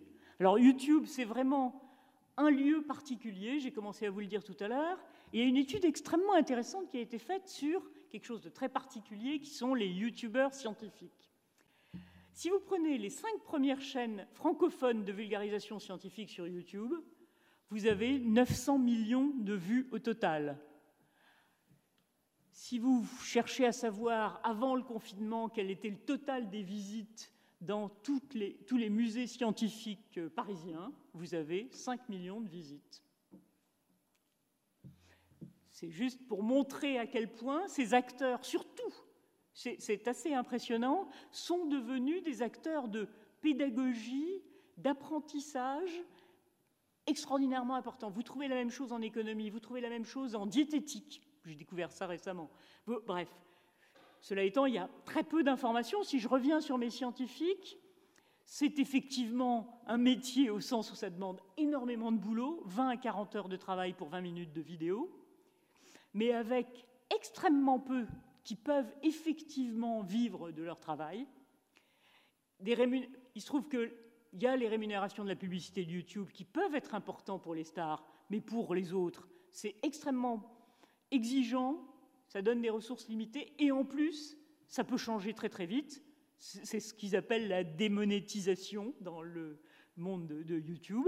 Donc il y a différents types de financement euh, qu'on retrouve, le don, la subvention d'institutions publiques, scientifiques et culturelles, par exemple le CNC, un peu de sponsoring. Voilà pour les, les différentes façons de se financer, mais il faut bien voir que c'est des mondes effectivement nouveaux, avec les problèmes qui étaient évoqués tout à l'heure, c'est-à-dire que ces nouvelles infrastructures sont extraordinairement attractives. C'est vraiment, vous mettez ce que vous voulez mettre, ça ne coûte rien, et vous êtes potentiellement une chambre d'écho extraordinaire, mais ces acteurs, ils imposent des règles qui peuvent changer. Ils ont une politique éditoriale euh, très récemment, j'entendais le représentant du numérique de Radio France expliquer que s'ils avaient décidé d'avoir leur application, c'est que certes, ils étaient bien diffusés sur l'ensemble des applications qui les diffusaient, mais que l'intérêt de, de, de, par exemple, de YouTube, c'était pas de mettre en avant des choses qui avaient été faites il y a cinq ans. Que si eux voulaient mettre en avant un certain nombre d'acteurs, avoir leur politique éditoriale, il fallait qu'ils aient leur propre application, leur propre infrastructure. Donc, la question que se pose un nombre incroyablement important de métiers, c'est comment devenir ou rester des professionnels et ne pas trop dépendre de telle ou telle plateforme. Et cette recherche d'équilibre entre la dépendance et le coût de l'indépendance euh, concerne aujourd'hui énormément de professions qui se sont développées via ces possibilités de ces plateformes. Il y a même euh, des venture capitalistes maintenant, et donc un, rapport d'une entreprise qui s'appelle Signal Fire, qui explique comment ils pourraient s'industrialiser ces métiers-là et créer euh, effectivement euh, des, solutions qui, permettent effectivement de créer des modèles économiques. Ce que ça m'a fait penser, c'est au fond, je ne sais pas si vous avez entendu parler de Shopify, qui est au fond un concurrent indirect d'Amazon qui, au lieu de rendre attractif une place de marché, vend la création de sites individuels dans des conditions relativement économiquement raisonnables, mais évidemment ça augmente. Et Shopify aujourd'hui vend autant, voire plus, que ne vend la plateforme d'Amazon via évidemment ces différents vendeurs. On est au cœur d'un débat entre les marques des producteurs, quelles qu'elles soient, hein, ça, peut être du, ça peut être le Conseil d'État ou euh, tel ou tel théâtre, et effectivement ceux qui les reprennent et entre qui, euh, qui définissent à ce moment-là la politique éditoriale. Je vais euh, finir sur un dernier point qui sont l'impact des réseaux sociaux finalement sur toute une série de secteurs. Vous vous souvenez peut-être l'an dernier de cette entreprise GameStop, qui est une entreprise de jeux vidéo, euh, euh, de, vente de jeux vidéo aux États-Unis, et on a entendu parler des, effets de yo-yo sur son cours absolument extraordinaire. Euh, et, il, se trouve que le réseau social Reddit a joué un rôle majeur dans ce qui s'est passé sur cette entreprise, dont tendanciellement la valeur boursière diminuait parce qu'elle n'avait pas su se renouveler et les, des hedge funds avaient décidé de faire de la vente à découvert pour gagner beaucoup d'argent et miser effectivement sur cette chute. Il y a eu des acteurs qui se sont mis au contraire à acheter et à bloquer ces vendeurs à découvert. Et donc ça a été toute une histoire où on a vu, au fond, le rôle que pouvait jouer un réseau social sur l'évolution euh, boursière. Plus généralement, il y a pas mal de travaux autour de euh, Twitter et les marchés financiers. Euh, je crois que j'ai parlé assez, donc je, renverrai éventuellement aux, références. On avait eu droit, Éric Brousseau et moi, à un formidable exposé d'un de nos étudiants l'an dernier sur justement GameStop et ses différents travaux on a des travaux économiques euh, euh, dans des, revues très sérieuses qui montrent au fond que les réseaux sociaux, de par le fait qu'ils sont, comme les marchés financiers, sensibles aux sentiments, il y a toute une série de mécaniques qui se mettent en place et qui font que, effectivement, regarder les tweets peut être très intéressant pour euh, voir ce qui va se passer sur les marchés financiers. Et je conclurai par le monde de Facebook vu presque par Facebook. En réalité, Facebook, vous l'avez peut-être ressenti à travers les, différents points que j'ai évoqués, c'est une opacité extraordinaire quand on veut comprendre finalement ce qu'il fait et comment il le fait. Mais il a euh, fait des travaux entre ses propres économistes et des économistes académiques, des travaux d'excellente qualité puisqu'ils ont été publiés dans les meilleures revues, mais qui effectivement n'ont pu être faits que dans ce cadre-là. Et, ces travaux montrent que les interactions sociales via Facebook influencent la perception et le comportement des individus, un peu comme finalement nous nous influençons les uns les autres. C'est la même chose qui se retrouve et ça a été démontré sur le marché immobilier, sur l'achat d'un smartphone, sur les pratiques de distanciation sociale par rapport au, Covid, sur le commerce international, ils ont même défini un, indicateur d'influence de connectivité sociale. C'est des travaux euh, très, très, très intéressants et très sérieux qui sont uniques parce que, effectivement, au fond, Facebook, euh, euh, comme pas mal d'autres, hein, mais régule assez violemment la disponibilité des informations. Et donc, les travaux académiques par des académiques extérieurs sont assez largement euh, impossible. Ce n'est pas le cas de Twitter où il y a une API qui, donne, qui donne accès. Je vous remercie.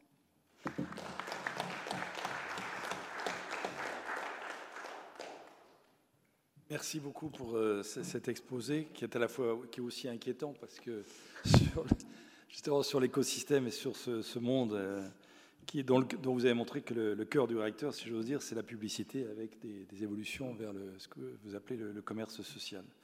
Et donc, euh, je voulais simplement dire, dans, la ligne de ce que vous venez de, dire, c'est que je me souviens d'une discussion avec un, responsable d'un des réseaux sociaux que vous avez cité, à qui on reprochait l'absence de, règles. Et le, responsable avait montré sur une version papier une 1000 pages à peu près de, règles en disant Mais nous, on ne fait pas n'importe quoi, on a nos propres règles.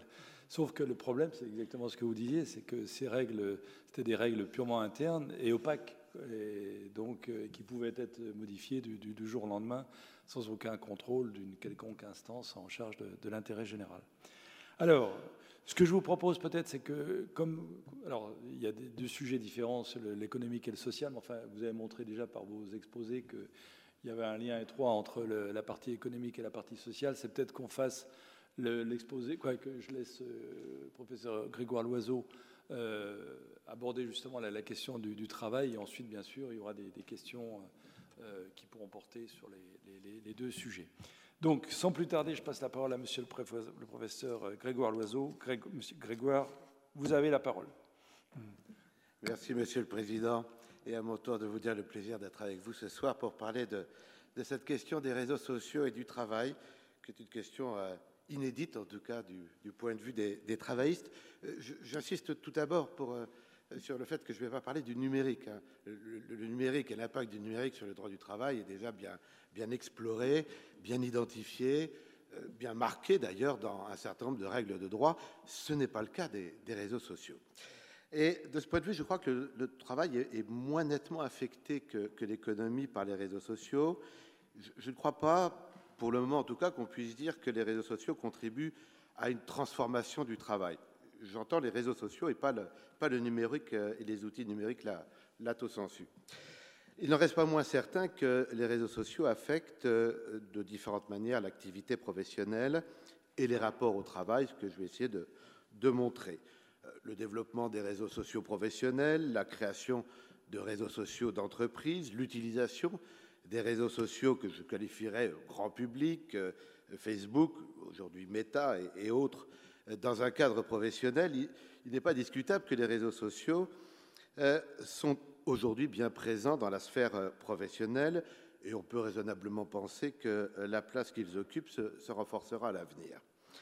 Il est certes trop tôt pour savoir euh, si l'utilisation des réseaux sociaux aura effectivement des répercussions sur le, droit du travail, sur la, norme du droit du travail.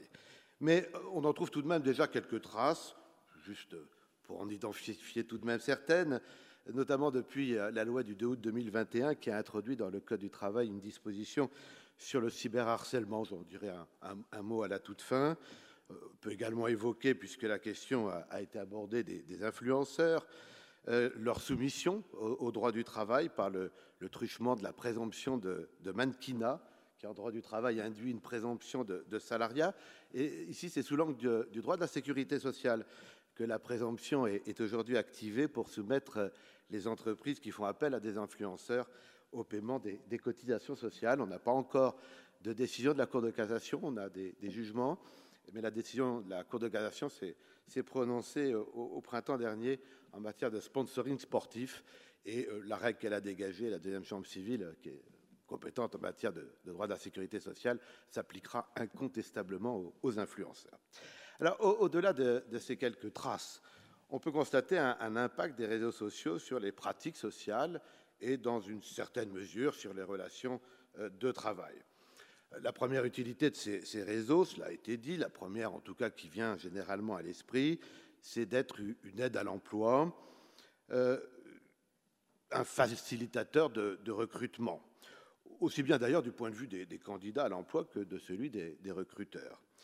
Euh, mais les réseaux sociaux sont déjà plus que cela et jouent plus largement un, rôle dans l'expression d'une identité professionnelle. C'est un point que je voudrais juste aborder. L'autre aspect, qui sera l'autre partie de, mon propos qui retient l'attention, tient à l'utilisation euh, qui peut être faite des réseaux sociaux dans le cadre des relations de travail. Il y a un côté face. Ce côté face, c'est un mode de communication euh, qui peut être utile quand il est contrôlé. Côté pile, les réseaux sociaux sont créateurs de, risques pour l'entreprise lorsqu'ils sont utilisés de manière euh, incontrôlable. Tout d'abord, les réseaux sociaux comme un facteur d'inclusion dans, l'emploi, leur contribution à cet égard peut se voir de deux manières. La première est la plus évidente. Vous ne pouvez pas ne pas l'aborder. Les réseaux sociaux sont devenus un moyen privilégié d'accéder à, l'emploi. Euh, la seconde moins évidente, mais euh, elle est sous-jacente. C'est un effet de, l'occupation des réseaux sociaux euh, qui permettent l'expression d'une identité professionnelle. Alors, tout d'abord, l'utilisation ou le rôle des réseaux sociaux dans l'accès à l'emploi, c'est un mystère pour personne. La présence sur les réseaux sociaux décuple les réseaux sociaux professionnels, euh, décuple les opportunités d'accéder à un emploi. C'est vrai des, candidats en recherche d'emploi, euh, quoiqu'une page de, sur un réseau social ne remplace pas un, curriculum vitae pour répondre à une offre d'emploi. Euh, certains réseaux comme LinkedIn, comme Facebook, Meta aujourd'hui, proposent de postuler directement sur leur page sans avoir à, passer par d'autres voies. Et de leur côté, les recruteurs y ont recours pour vérifier la, cohérence d'une candidature, y trouver des références, des informations supplémentaires.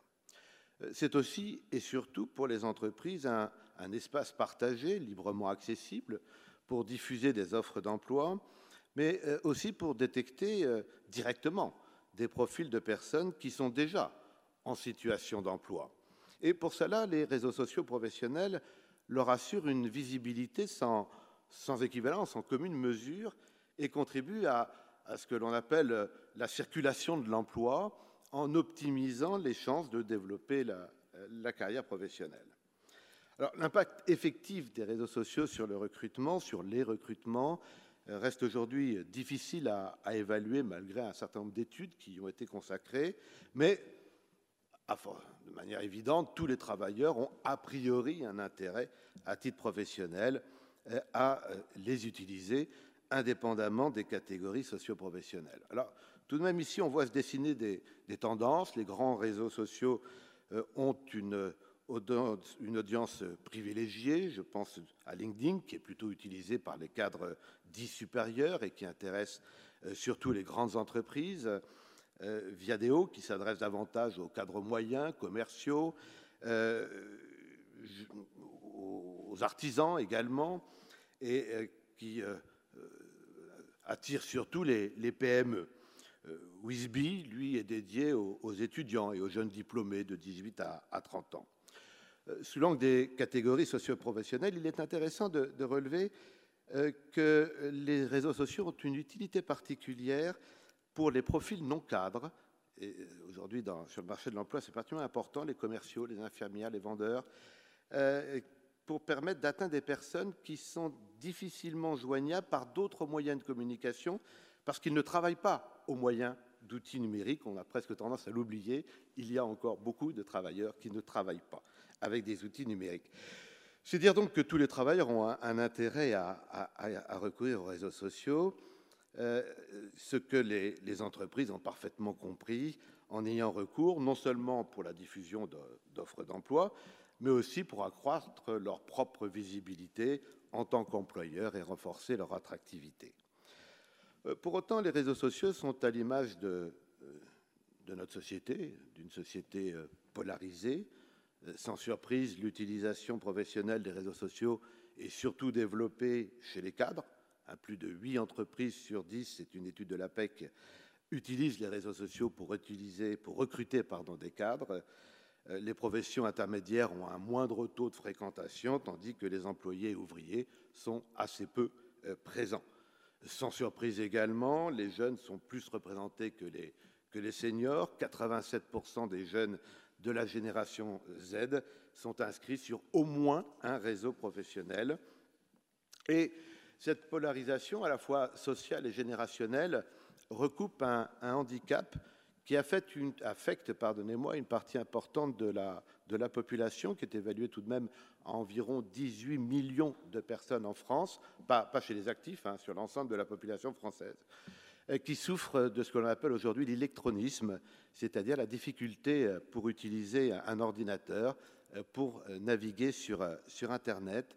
La fracture numérique, c'est aussi une fracture sociale et qui trouve en cela indéniablement un, écho également dans l'utilisation professionnelle des réseaux sociaux. Donc il y a ceux qui en font un tremplin, un marchepied pour l'accès à l'emploi et ceux qui restent en marge de cet accès. Alors, dans un monde du travail où, on peut imaginer que la pratique des réseaux sociaux professionnels s'étende, ces derniers, je le disais tout à l'heure, sont à mes yeux plus que des facilitateurs d'emploi. Ils sont aussi l'occasion, qui n'a pas vraiment d'équivalent, de matérialiser une identité professionnelle.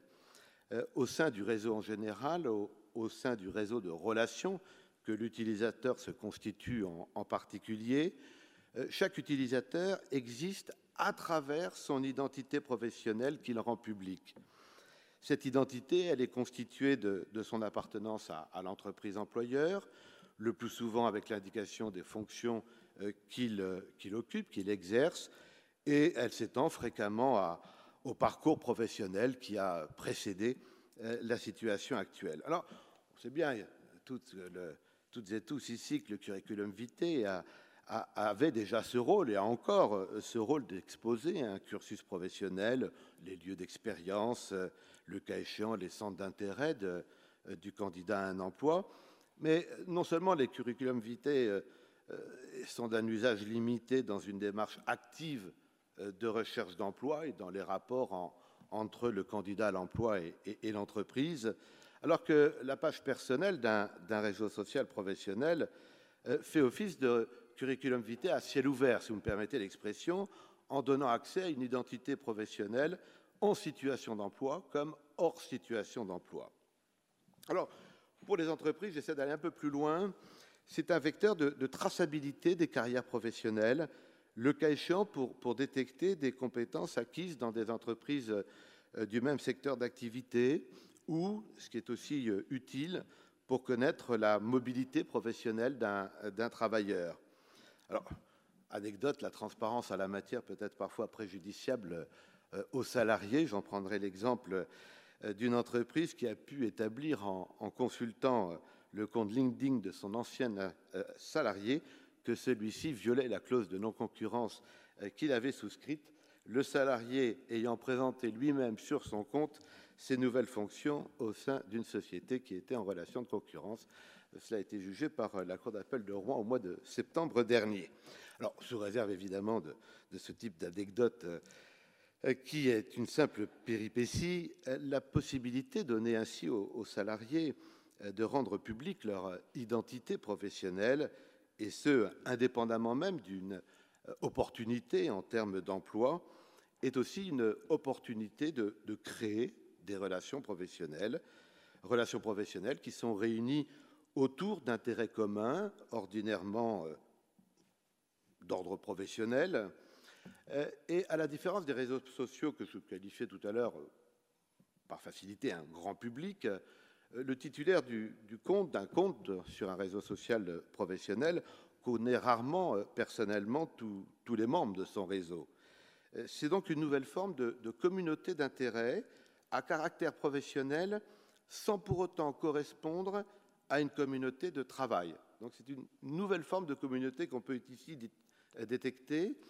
Euh, l'utilité euh, que certains peuvent y voir, euh, peut-être principalement celle d'un carnet d'adresses, d'autres en feront la mesure de leur propre rayonnement professionnel, mais on peut concevoir qu'il n'y ait pas que cela, et que, en se formant durablement dans un environnement professionnel qui n'est pas donc réductible à l'entreprise, ces nouvelles communautés soient le cadre d'échanges d'informations, de conseils, euh, de pratiques euh, professionnelles.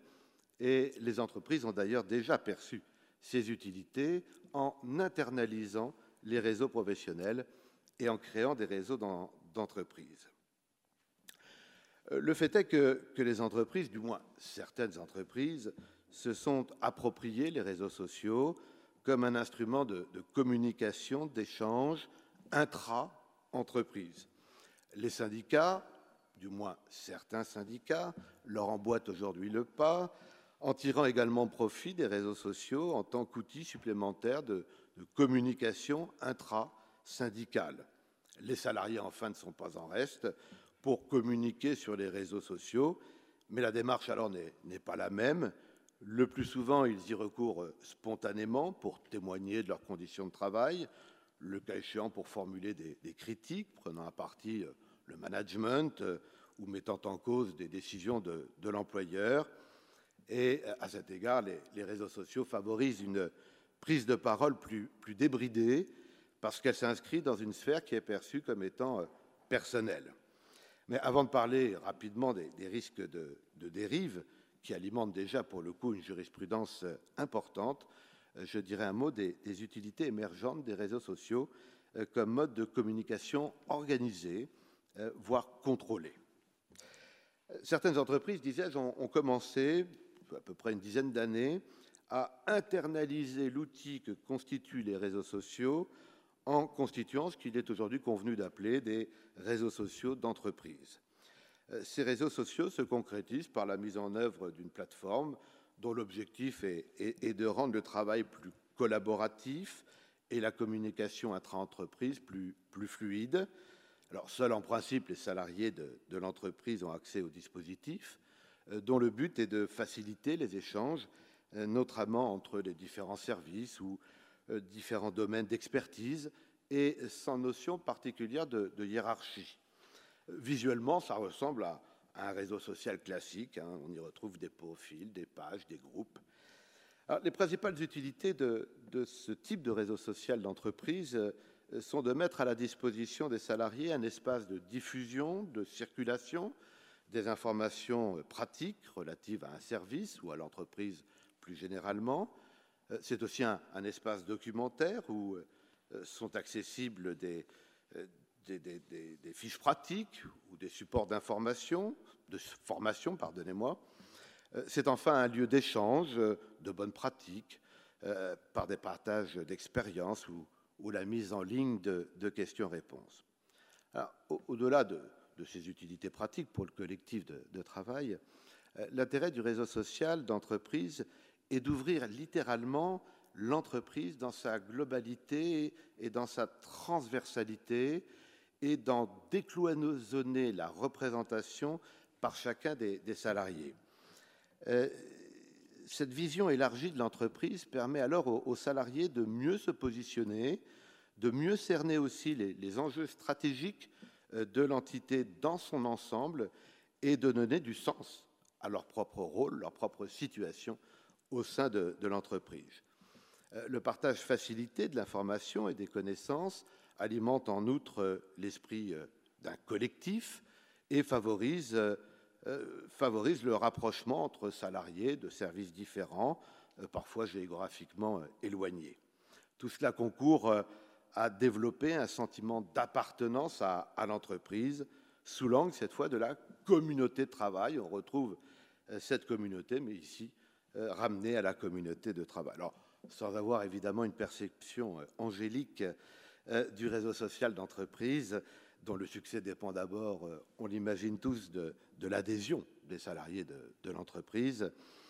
Euh, il ne double pas pour autant, en tout cas, l'intranet euh, de l'entreprise, dans la mesure où, il repose euh, sur un fonctionnement qui est beaucoup plus collaboratif, qui est beaucoup plus participatif.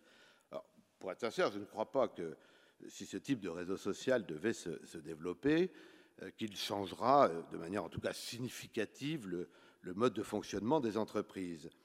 Mais euh, je vois surtout sa valeur ajoutée par rapport à d'autres modes de communication euh, comme l'intranet, dans son rôle fédérateur de la communauté de travail, à une époque où celle-ci est de plus en plus physiquement éclatée, dispersée, avec euh, le développement du travail à distance, que l'on appelle télétravail, mais je préfère l'appellation du travail à distance, ainsi que, et c'est aussi à prendre en considération, en fonction, ou du moins en tenant compte de l'éloignement géographique des entités, euh, des entreprises ou des groupes lorsqu'ils ont une dimension internationale.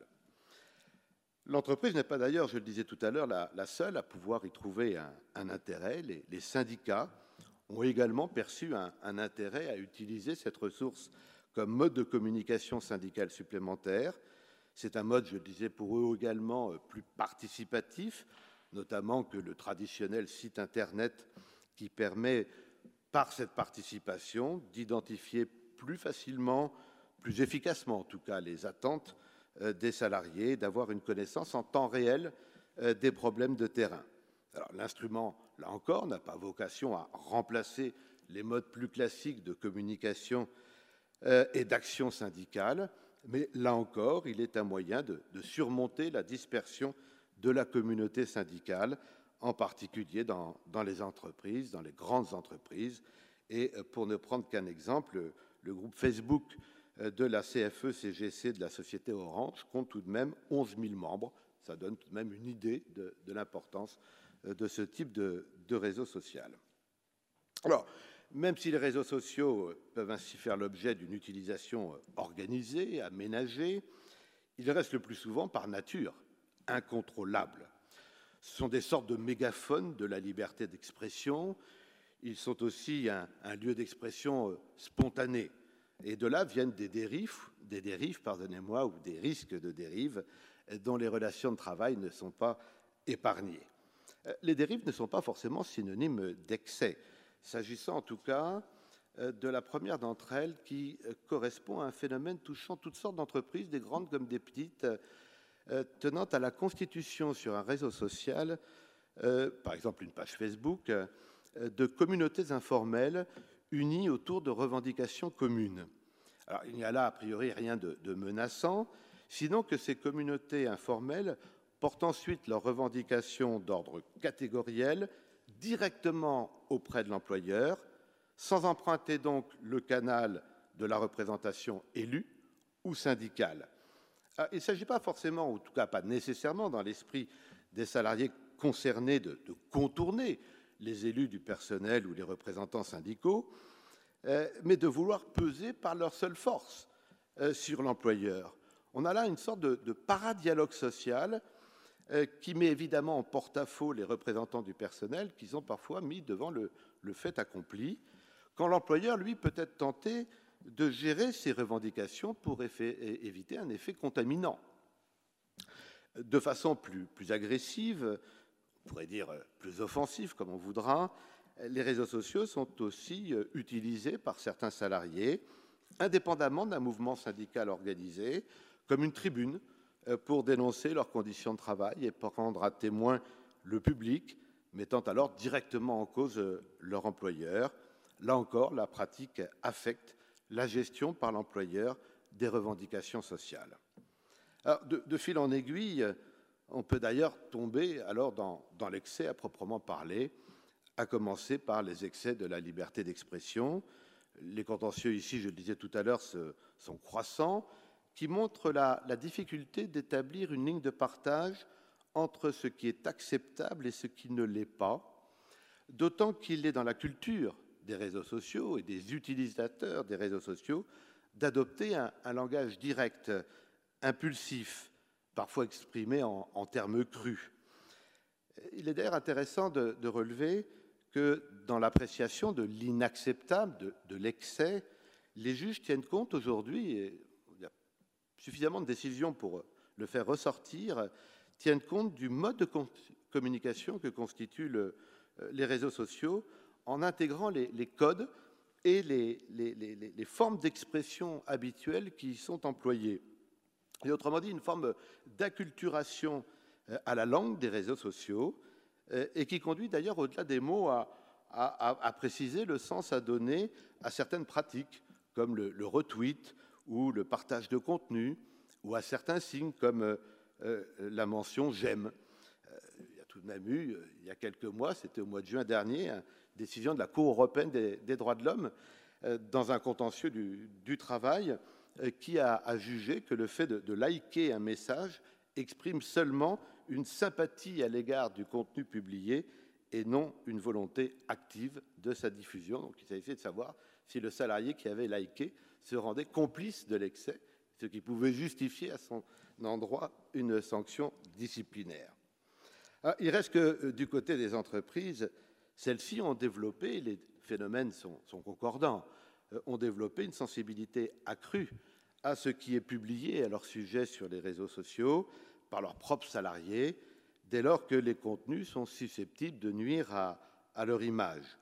D'où la multiplication des, contentieux que j'évoquais tout à l'heure, et des questions qui sont difficiles à trancher, comme celle posée par un salarié. Il n'y a pas eu encore de décision, mais l'affaire a été enrôlée un salarié qui diffusait sur son réseau social professionnel des messages dans lesquels il défendait des opinions complotistes, extrémistes, relevant de sa liberté d'expression, mais qui pouvaient évidemment affecter l'image de l'entreprise dont le, nom était mentionné euh, sur le compte avec la qualité du salarié euh, qui y travaillait.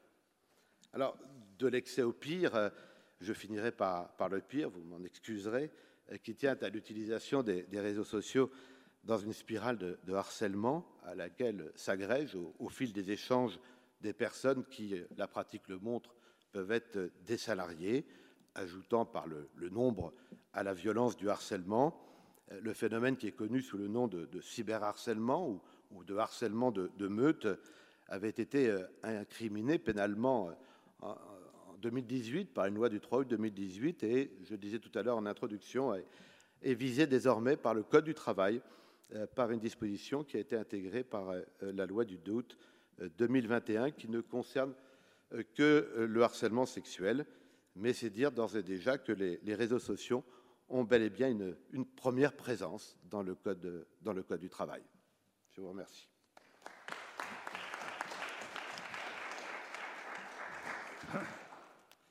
Merci beaucoup pour cet exposé très, complet et très, très, intéressant qui porte à la fois sur les questions d'emploi et de, relations du travail, euh, à la fois collectives et, individuelles. Et puis aussi avoir souligné les questions qui sont liées au risque, quoi, à la fracture numérique, qui est importante aussi dans le monde, dans le, monde du travail.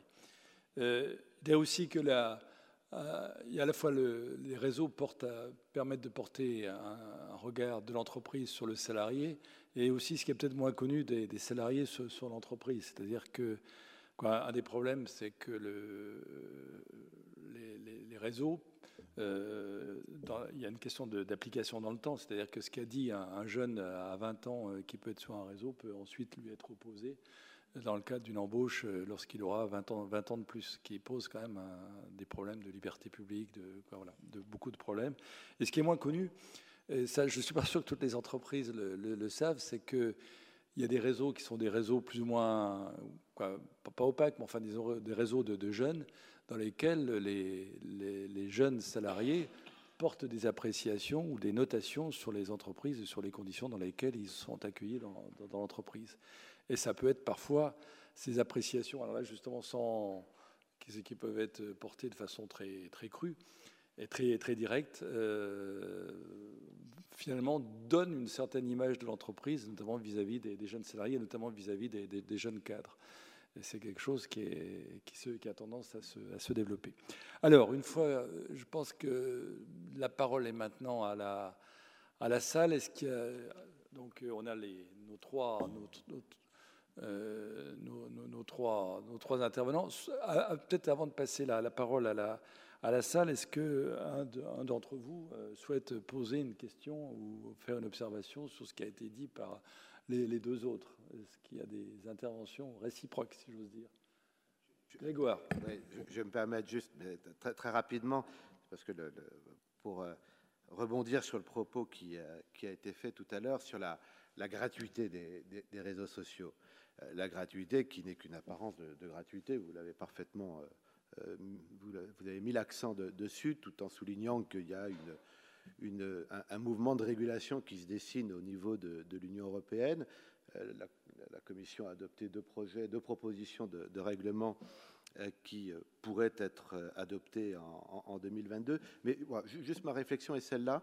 Il y a une ordonnance qui a été adoptée le 29 septembre dernier, le 29 septembre 2021, transposant une, directive du 17 août 2019, qui est très intéressante parce que elle, elle, introduit dans le Code de la consommation une définition du contrat de consommation comme étant celui qui non seulement a pour contrepartie un prix, mais a pour contrepartie une, une, valeur. Et cette valeur, c'est précisément l'apport des données personnelles par l'utilisateur d'un réseau social.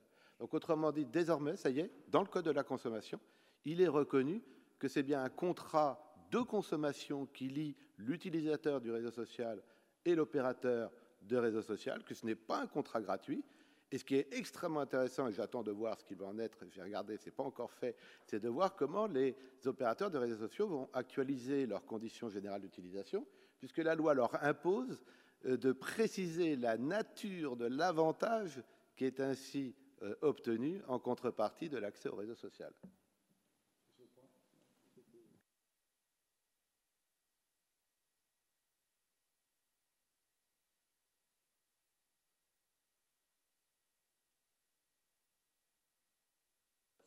Bon, alors, alors la salle. Est-ce qu'il y, est qu y, a des questions?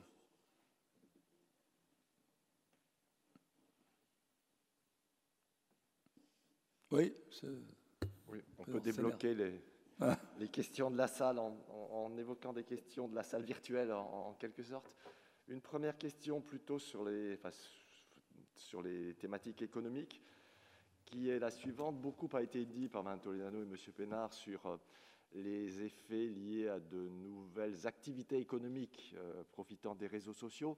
Y a-t-il des études ou des éléments qui permettent d'apprécier euh, la façon dont l'économie traditionnelle, les réseaux commerciaux, les réseaux de services, utilisent et bénéficient, le cas échéant, des réseaux sociaux?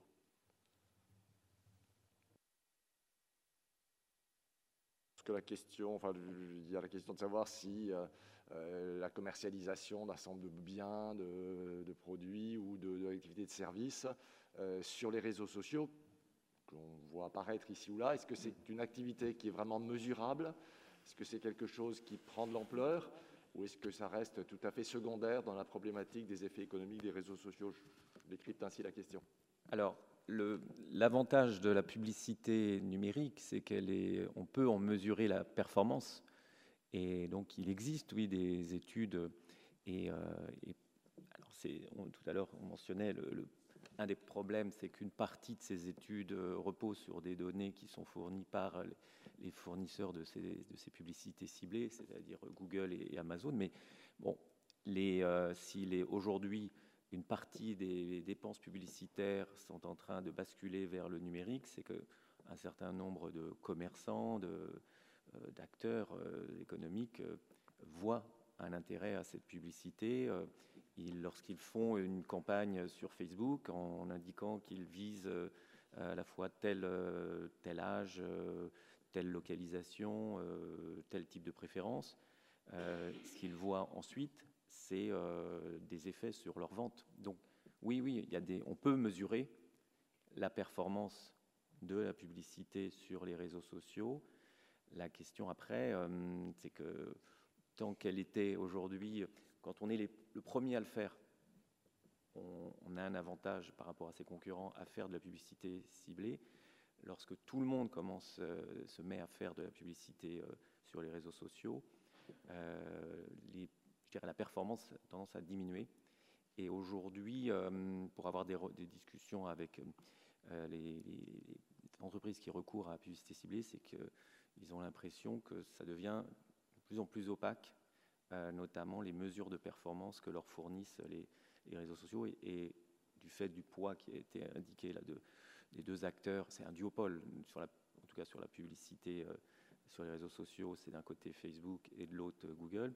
Euh, et notamment du fait de, certaines régulations qui limitent aujourd'hui l'utilisation de cookies tiers, le, le, RGPD, font que ces commerçants sont de plus en plus euh, obligés de se, fier, de, faire confiance à, Google et à Facebook et euh, constatent notamment une augmentation du coût de ces campagnes publicitaires.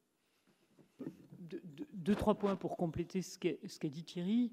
L'un des, éléments qui est au cœur de la plainte qui a été déposée par la fameuse lanceuse d'alerte euh, dont on a parlé, Frances Hagen, auprès de la SEC, donc euh, de la bourse américaine. C'est la remise en question des métriques utilisées par Facebook pour mesurer la publicité. Donc, il y a effectivement euh, toute une série de questions qui se posent. Je suis allé un peu vite tout à l'heure. Il, y a même des travaux sur la, qualité si je puis dire, des évaluations telles qu'elles sont fournies. Ça ne veut pas dire qu'il n'y a pas des effets euh, sur, les consommateurs, mais en tout état de cause, il y a un problème euh, terrible d'opacité et de conflit d'intérêts, puisque ceux qui vous donnent les résultats sont ceux qui vous font payer. Donc, et il n'y a aucun tiers de confiance, encore moins dans le monde de Facebook, qui est probablement le plus opaque, enfin le plus opaque par rapport à Google, j'entends. Euh, donc il y, a un, vrai sujet. deuxième point, mais je ne sais pas si ça répond exactement à, la question, il y a une grande particularité de Facebook, c'est que une partie substantielle, mais je ne sais pas laquelle, hein, euh, est liée à des publicités faites par euh, des petites entreprises ou des moyennes entreprises. Et euh, on a été amené à constater, d'ailleurs, ces, derniers mois, ou alors quand il y avait eu une campagne de la part des grands euh, annonceurs qui justement contestaient euh, au regard de ces, problèmes d'opacité, en réalité, ça ne s'est pas vu dans le chiffre d'affaires. Et une des informations dont j'aimerais bien disposer, c'est la répartition effectivement du chiffre d'affaires de la publicité sur euh, Facebook. Il semblerait qu'au regard du partage traditionnel qu'on avait avec les grands médias, on est vraiment euh, plus dans des entreprises de, taille réduite, rendues possibles hein, par euh, la, possibilité de cibler 50 euh, personnes, 100 personnes, 200 personnes, ce que ne permettait même pas, si on est en France, la PQR. Donc, vous avez tous ces éléments qui se mélangent, si je puis dire. Simplement une toute petite. Oui, pardon, madame, allez-y.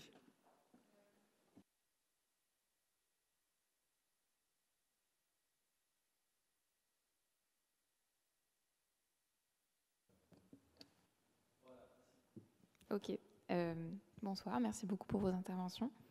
je souhaitais rebondir sur ce que vous évoquiez, Monsieur Thierry Pénard, concernant la régulation.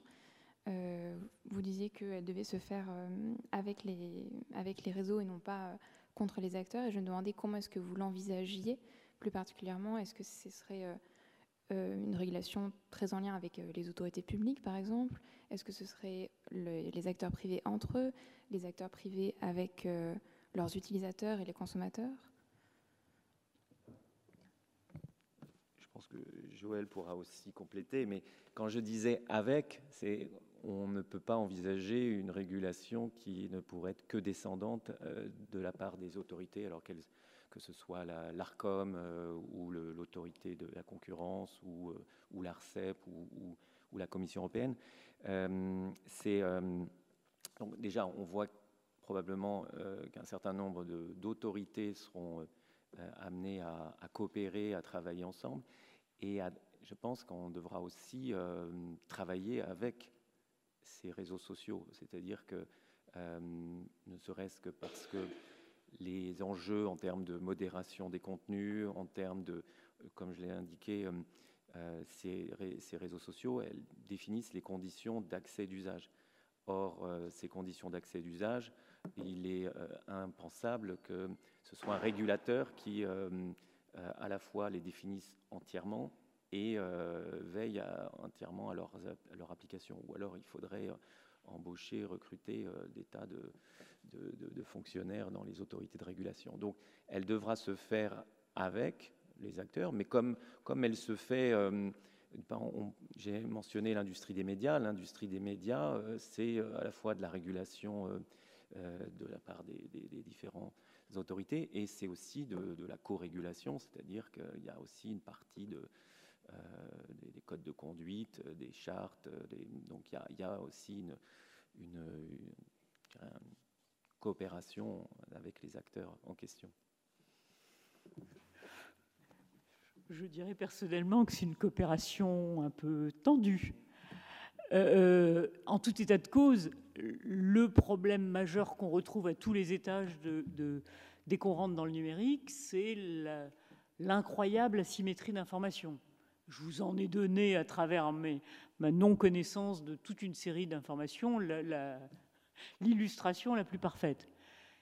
Or, cette asymétrie d'information, elle ne peut diminuer que en obtenant des acteurs, souvent quand même à leur corps défendant, euh, des informations par euh, la mise en commun, par la contestation, par le débat, par euh, le fait qu'ils sont plusieurs autour éventuellement et que ça nous apprend un certain nombre de choses. Donc, il faudra bien qu'ils coopèrent. Je pense qu'ils ne le feront pas toujours euh, de, bonne, avec de la bonne volonté et qu'ils essaieront, parce que c'est normal, entre guillemets, c'est la défense naturelle des intérêts euh, jusqu'à un certain point. Mais donc, il faudra bien arriver à des modes dans lesquels les acteurs fournissent davantage d'informations et permettent une évolution d'un certain nombre de sujets que, nous avons évoqués. Euh, j'espère que l'ensemble des pouvoirs publics existants et à venir ont été vaccinés à l'autorégulation. Et donc, on sait tous que ça ne marche pas, que euh, si le manche est entre les mains des acteurs, ils définiront des métriques qui les arrangeront. Donc, il faut effectivement que ce soit avec eux, mais en essayant de changer un tout petit peu les rapports de force. C'est une litote. Merci. Euh, monsieur au fond de la salle, enlevez votre masque parce que sinon on ne va pas vous entendre. Euh, merci beaucoup déjà pour vos exposés, c'était très intéressant. Euh, pour rebondir, justement, comment, comment est-ce qu'on peut faire du coup pour, pas, enfin, pour, pour, ne pas voir les arnaques qui pourrait y avoir derrière les métriques qui sont données par, par les réseaux sociaux, sachant que s'il n'y a aucune transparence qui est demandée, moi j'entends l'idée de coopération, parce que bah, on est obligé de coopérer si on veut des informations, mais alors, je, me dis quand même, le CSA, je ne le vois pas beaucoup coopérer quand il, donne une, direction. Euh, quand le CSA dit quelque chose, souvent on doit l'appliquer et il n'y a pas vraiment de, discussion autour, de, autour des, des demandes. Euh, idem pour euh, l'ARCEP, pour la presse. Enfin, je, me dis qu'il y a quand même des autorités de régulation Et en 2021, on n'arrive toujours pas à, à, avoir une de ces autorités, mais qui agirait sur ces réseaux sociaux? Oui, je pense que vous êtes très très optimiste. Euh, que quand vous voyez des décisions qui ont été prises, en tout cas par l'ARCEP, en général, elles ont été prises après pas mal de discussions pour parce qu'il y a l'énorme risque si l'autorité de régulation décide un peu du, du, haut de son impérium, c'est que ce soit juste faux et que ça ne marche pas. Donc, la régulation, c'est effectivement un processus qui met autour de la table les acteurs. Après, il y a effectivement des pouvoirs qui permettent de faire évoluer ou pas un certain nombre de choses. La réalité, c'est qu'aujourd'hui, on est très très loin de ça dans le monde du numérique. Il faut d'abord obtenir l'accès aux données, la mise en place de systèmes qui font qu'on aille regarder comment fonctionnent les algorithmes. Il faut s'équiper intellectuellement. Tant que les pouvoirs publics ne disposeront pas de la possibilité d'effectivement comprendre ce que font les acteurs. On aura juste des injonctions et, des acteurs qui nous diront en face oui, mais ça, ça ne peut pas marcher. Et souvent, ils auront raison. Donc, pour que puissent se mettre en place des mesures pertinentes, il faudra, en tout état de cause, disposer d'équipes et de moyens techniquement compétents qui puissent suffisamment discuter avec les acteurs pour comprendre ce qui s'y passe et pour être capable ensuite éventuellement de le faire évoluer après avoir diagnostiqué des problèmes. Et c'est tout ce processus qu'il faut mettre en place. Et, je vous assure, en tout cas, euh, de la petite partie que j'ai pu voir, c'est pas du tout des décisions qui viennent d'en haut. Et, même, euh, enfin, quand vous prenez une décision de l'Arcep, si c'est euh, sur sur les marchés, vous avez eu un premier texte discuté, débattu, enfin, c'est des processus qui sont des processus interactifs. C'est la seule condition, c'est la condition pour avoir des mesures qui puissent être efficaces. Et si vous regardez euh, la régulation, quel que soit le secteur, sur le temps un peu long, vous apercevez que les premières directives, les premiers textes, ils ont été modifiés deux, trois ans après, parce qu'on apprend, parce qu'on découvre où sont les moyens d'agir, etc., etc. C'est-à-dire que c'est la régulation, c'est un process, c'est pas du tout de la réglementation. C'est d'ailleurs un des problèmes qu'il y a dans DMA qui ressemble trop à de la réglementation. Dans la ligne de ce qui vient sur la régulation, là, Monsieur Doyen, vous aviez parlé du, RGPD. Dans cette salle, on, applique beaucoup le RGPD, c'est-à-dire aux fichiers publics. Euh, voilà. Euh, à juste raison, on impose un certain nombre de, prescriptions aux fichiers, aux fichiers qui sont édités par les administrations publiques. Mais est-ce que, ça, est-ce que, selon vous, le RGPD a changé la moindre chose sur les, pratiques des, réseaux sociaux Où ça a été euh, sans. Je sais pas, c'est une question ouverte.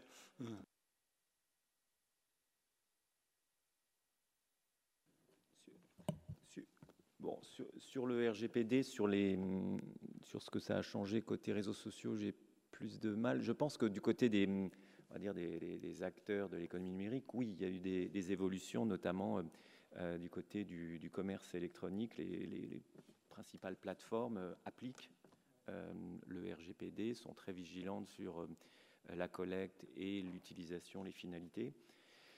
Sur les réseaux sociaux, euh, bah, c'est la même chose. Oui, je rejoins euh, toujours ce que dit euh, Joël, c'est qu'on est quand même sur. il y a beaucoup d'opacité, c'est-à-dire qu'on ne sait pas toujours bien ce qui se passe. et en même temps, vous voyez, on a, finalement, on a très peu mis le débat sur les, algorithmes. Parce que si vous regardez les décisions, par exemple, de l'autorité de la concurrence, la, condamnation de Google, c'est une condamnation tout simplement parce que euh, Google euh, n'était pas en capacité de fournir des règles transparentes, euh, claires, non discriminatoires sur ces campagnes Google Ads. Donc on n'est pas du tout derrière sur des, choses complexes, c'est des, agents commerciaux qui appliquent des règles à géométrie variable, qui dans certains cas bloquent des campagnes et dans certains cas les autorisent. Donc voilà, derrière, je pense que c'est, on, est à mon sens, euh, on a la possibilité de, d'imposer déjà des, règles toutes simples de, transparence sans forcément aller déjà leur demander d'ouvrir leurs algorithmes. Mais sur, sur les, métriques, voilà, c'est aussi expliquer comment se fait la mesure des, de la performance, laisser par exemple, là aujourd'hui, ils expliquent effectivement on peut automatiser entièrement des campagnes, donc donnez-nous votre budget et, on fera tout pour vous. Euh, non, parce qu'après, une fois qu'on a donné le budget, on ne sait plus ce qui se passe. Et euh, il est possible que voilà, euh, le résultat, ça soit une, augmentation des, des, dépenses publicitaires sans forcément une, amélioration de la performance. Donc, je pense qu'il y a la capacité de réguler en disant il faut permettre aux utilisateurs d'avoir un contrôle, d'avoir une explication, d'avoir une maîtrise de, ce, qui, est fait. Après, sur le RGPD, euh, je ne sais pas si d'autres personnes ont plus d'infos. Sur le RGPD les réseaux sociaux, le problème, si vous voulez, c'est que le régulateur des réseaux sociaux en RGPD, il est, en Irlande. Donc, euh, pour l'instant, il n'a rien fait. Et donc, le RGPD, il s'est appliqué aux autres. Donc euh, ça, c'est le, point, euh, là encore, du problème de, l'efficacité ou pas de, la régulation. Pour revenir à ce que disait Thierry, je, ne serais que partiellement d'accord avec toi. C'est-à-dire qu'effectivement, déjà en regardant sous le lampadaire, on arrive à trouver des choses. Mais qu'est-ce qu'on verrait si on voyait en plus, si on pouvait mettre le lampadaire ailleurs Sur la publicité, il y a un contentieux aux US justement sur les algorithmes et sur la façon dont se fait le programmatique, qui, s'il est avéré, mettrait en plus en évidence une entente entre Google et Facebook. Et là, ça ne peut venir, justement parce qu'on n'a pas les moyens techniques, que par les lanceurs d'alerte internes. Et c'est comme ça que c'est venu. Donc, euh, je suis personnellement convaincu que l'inefficacité, effectivement, du droit de la concurrence, c'est qu'il n'arrive à toucher qu'une partie limitée de ce qui est en cause. Il y a déjà pas mal de choses, mais il y a, enfin, je veux dire, l'opacité qui est là chaque fois qu'on arrive à ouvrir telle ou telle chose sur les algorithmes, sur, les, sur le programmatique, etc. Enfin, la publicité, c'est typique, euh, met en évidence toute une série de problèmes qui ne seront résolus que si on n'est pas complètement incompétent face à ces acteurs.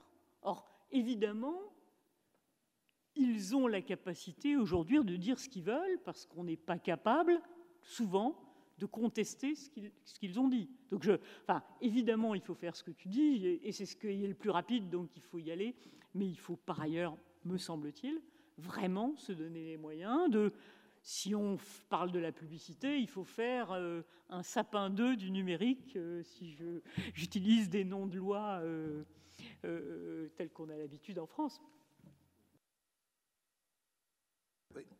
juste ajouter sur le, RGPD, il y a, il y a d'abord un, biais euh, dans l'accès aux, réseaux sociaux, puisque euh, quand on s'inscrit sur un réseau social, on clique sur, euh, pour dire qu'on accepte les conditions générales, et donc on, consent à ce que les données à caractère personnel qui seront ensuite fournies sur le réseau social puissent être utilisées par, par celui-ci.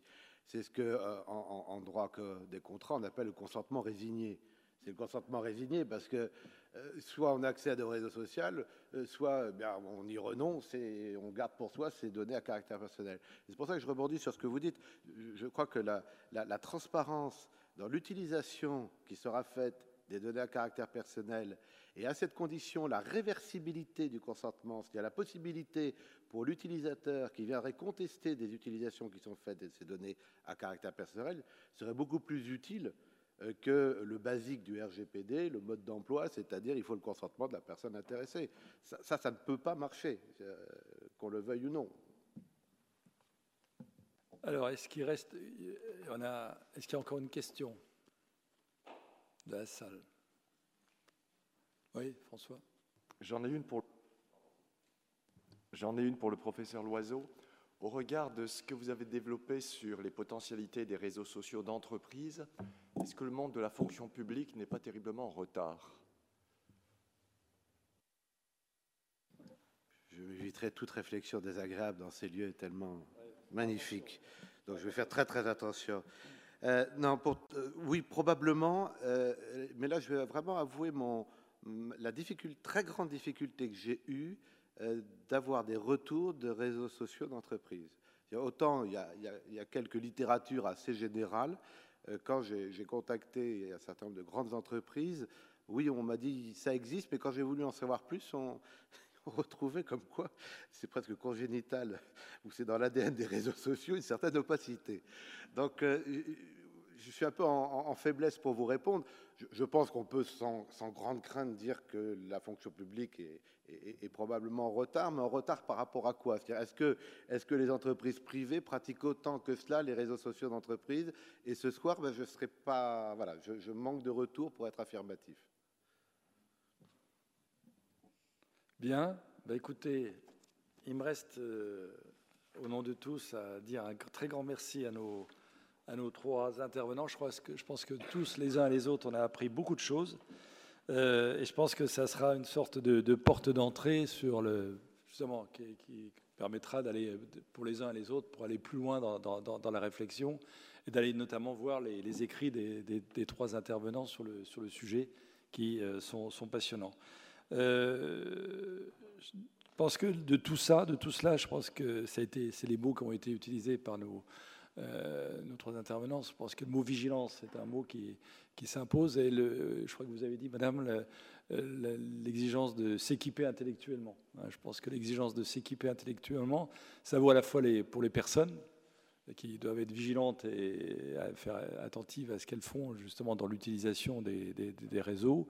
Ça vaut aussi pour les, les ce qu'on appelle les acteurs, que ce soit les entreprises, les syndicats, les associations. Et puis ça vaut aussi pour la, on va dire, le, la puissance publique au sens le, plus large du terme. C'est-à-dire quand je dis puissance publique, c'est à la fois l'État, mais aussi bien sûr les, autorités de régulation. Donc euh, je pense que de tout ça, on va faire notre, miel dans cette salle où justement on parle beaucoup de, régulation et de, protection des, libertés. En tout cas, un très très grand merci à vous tous. Et puis, euh, donc, je vous dis que pour le, essayons de voir ensuite, de réfléchir les uns et les autres à ces questions. Merci.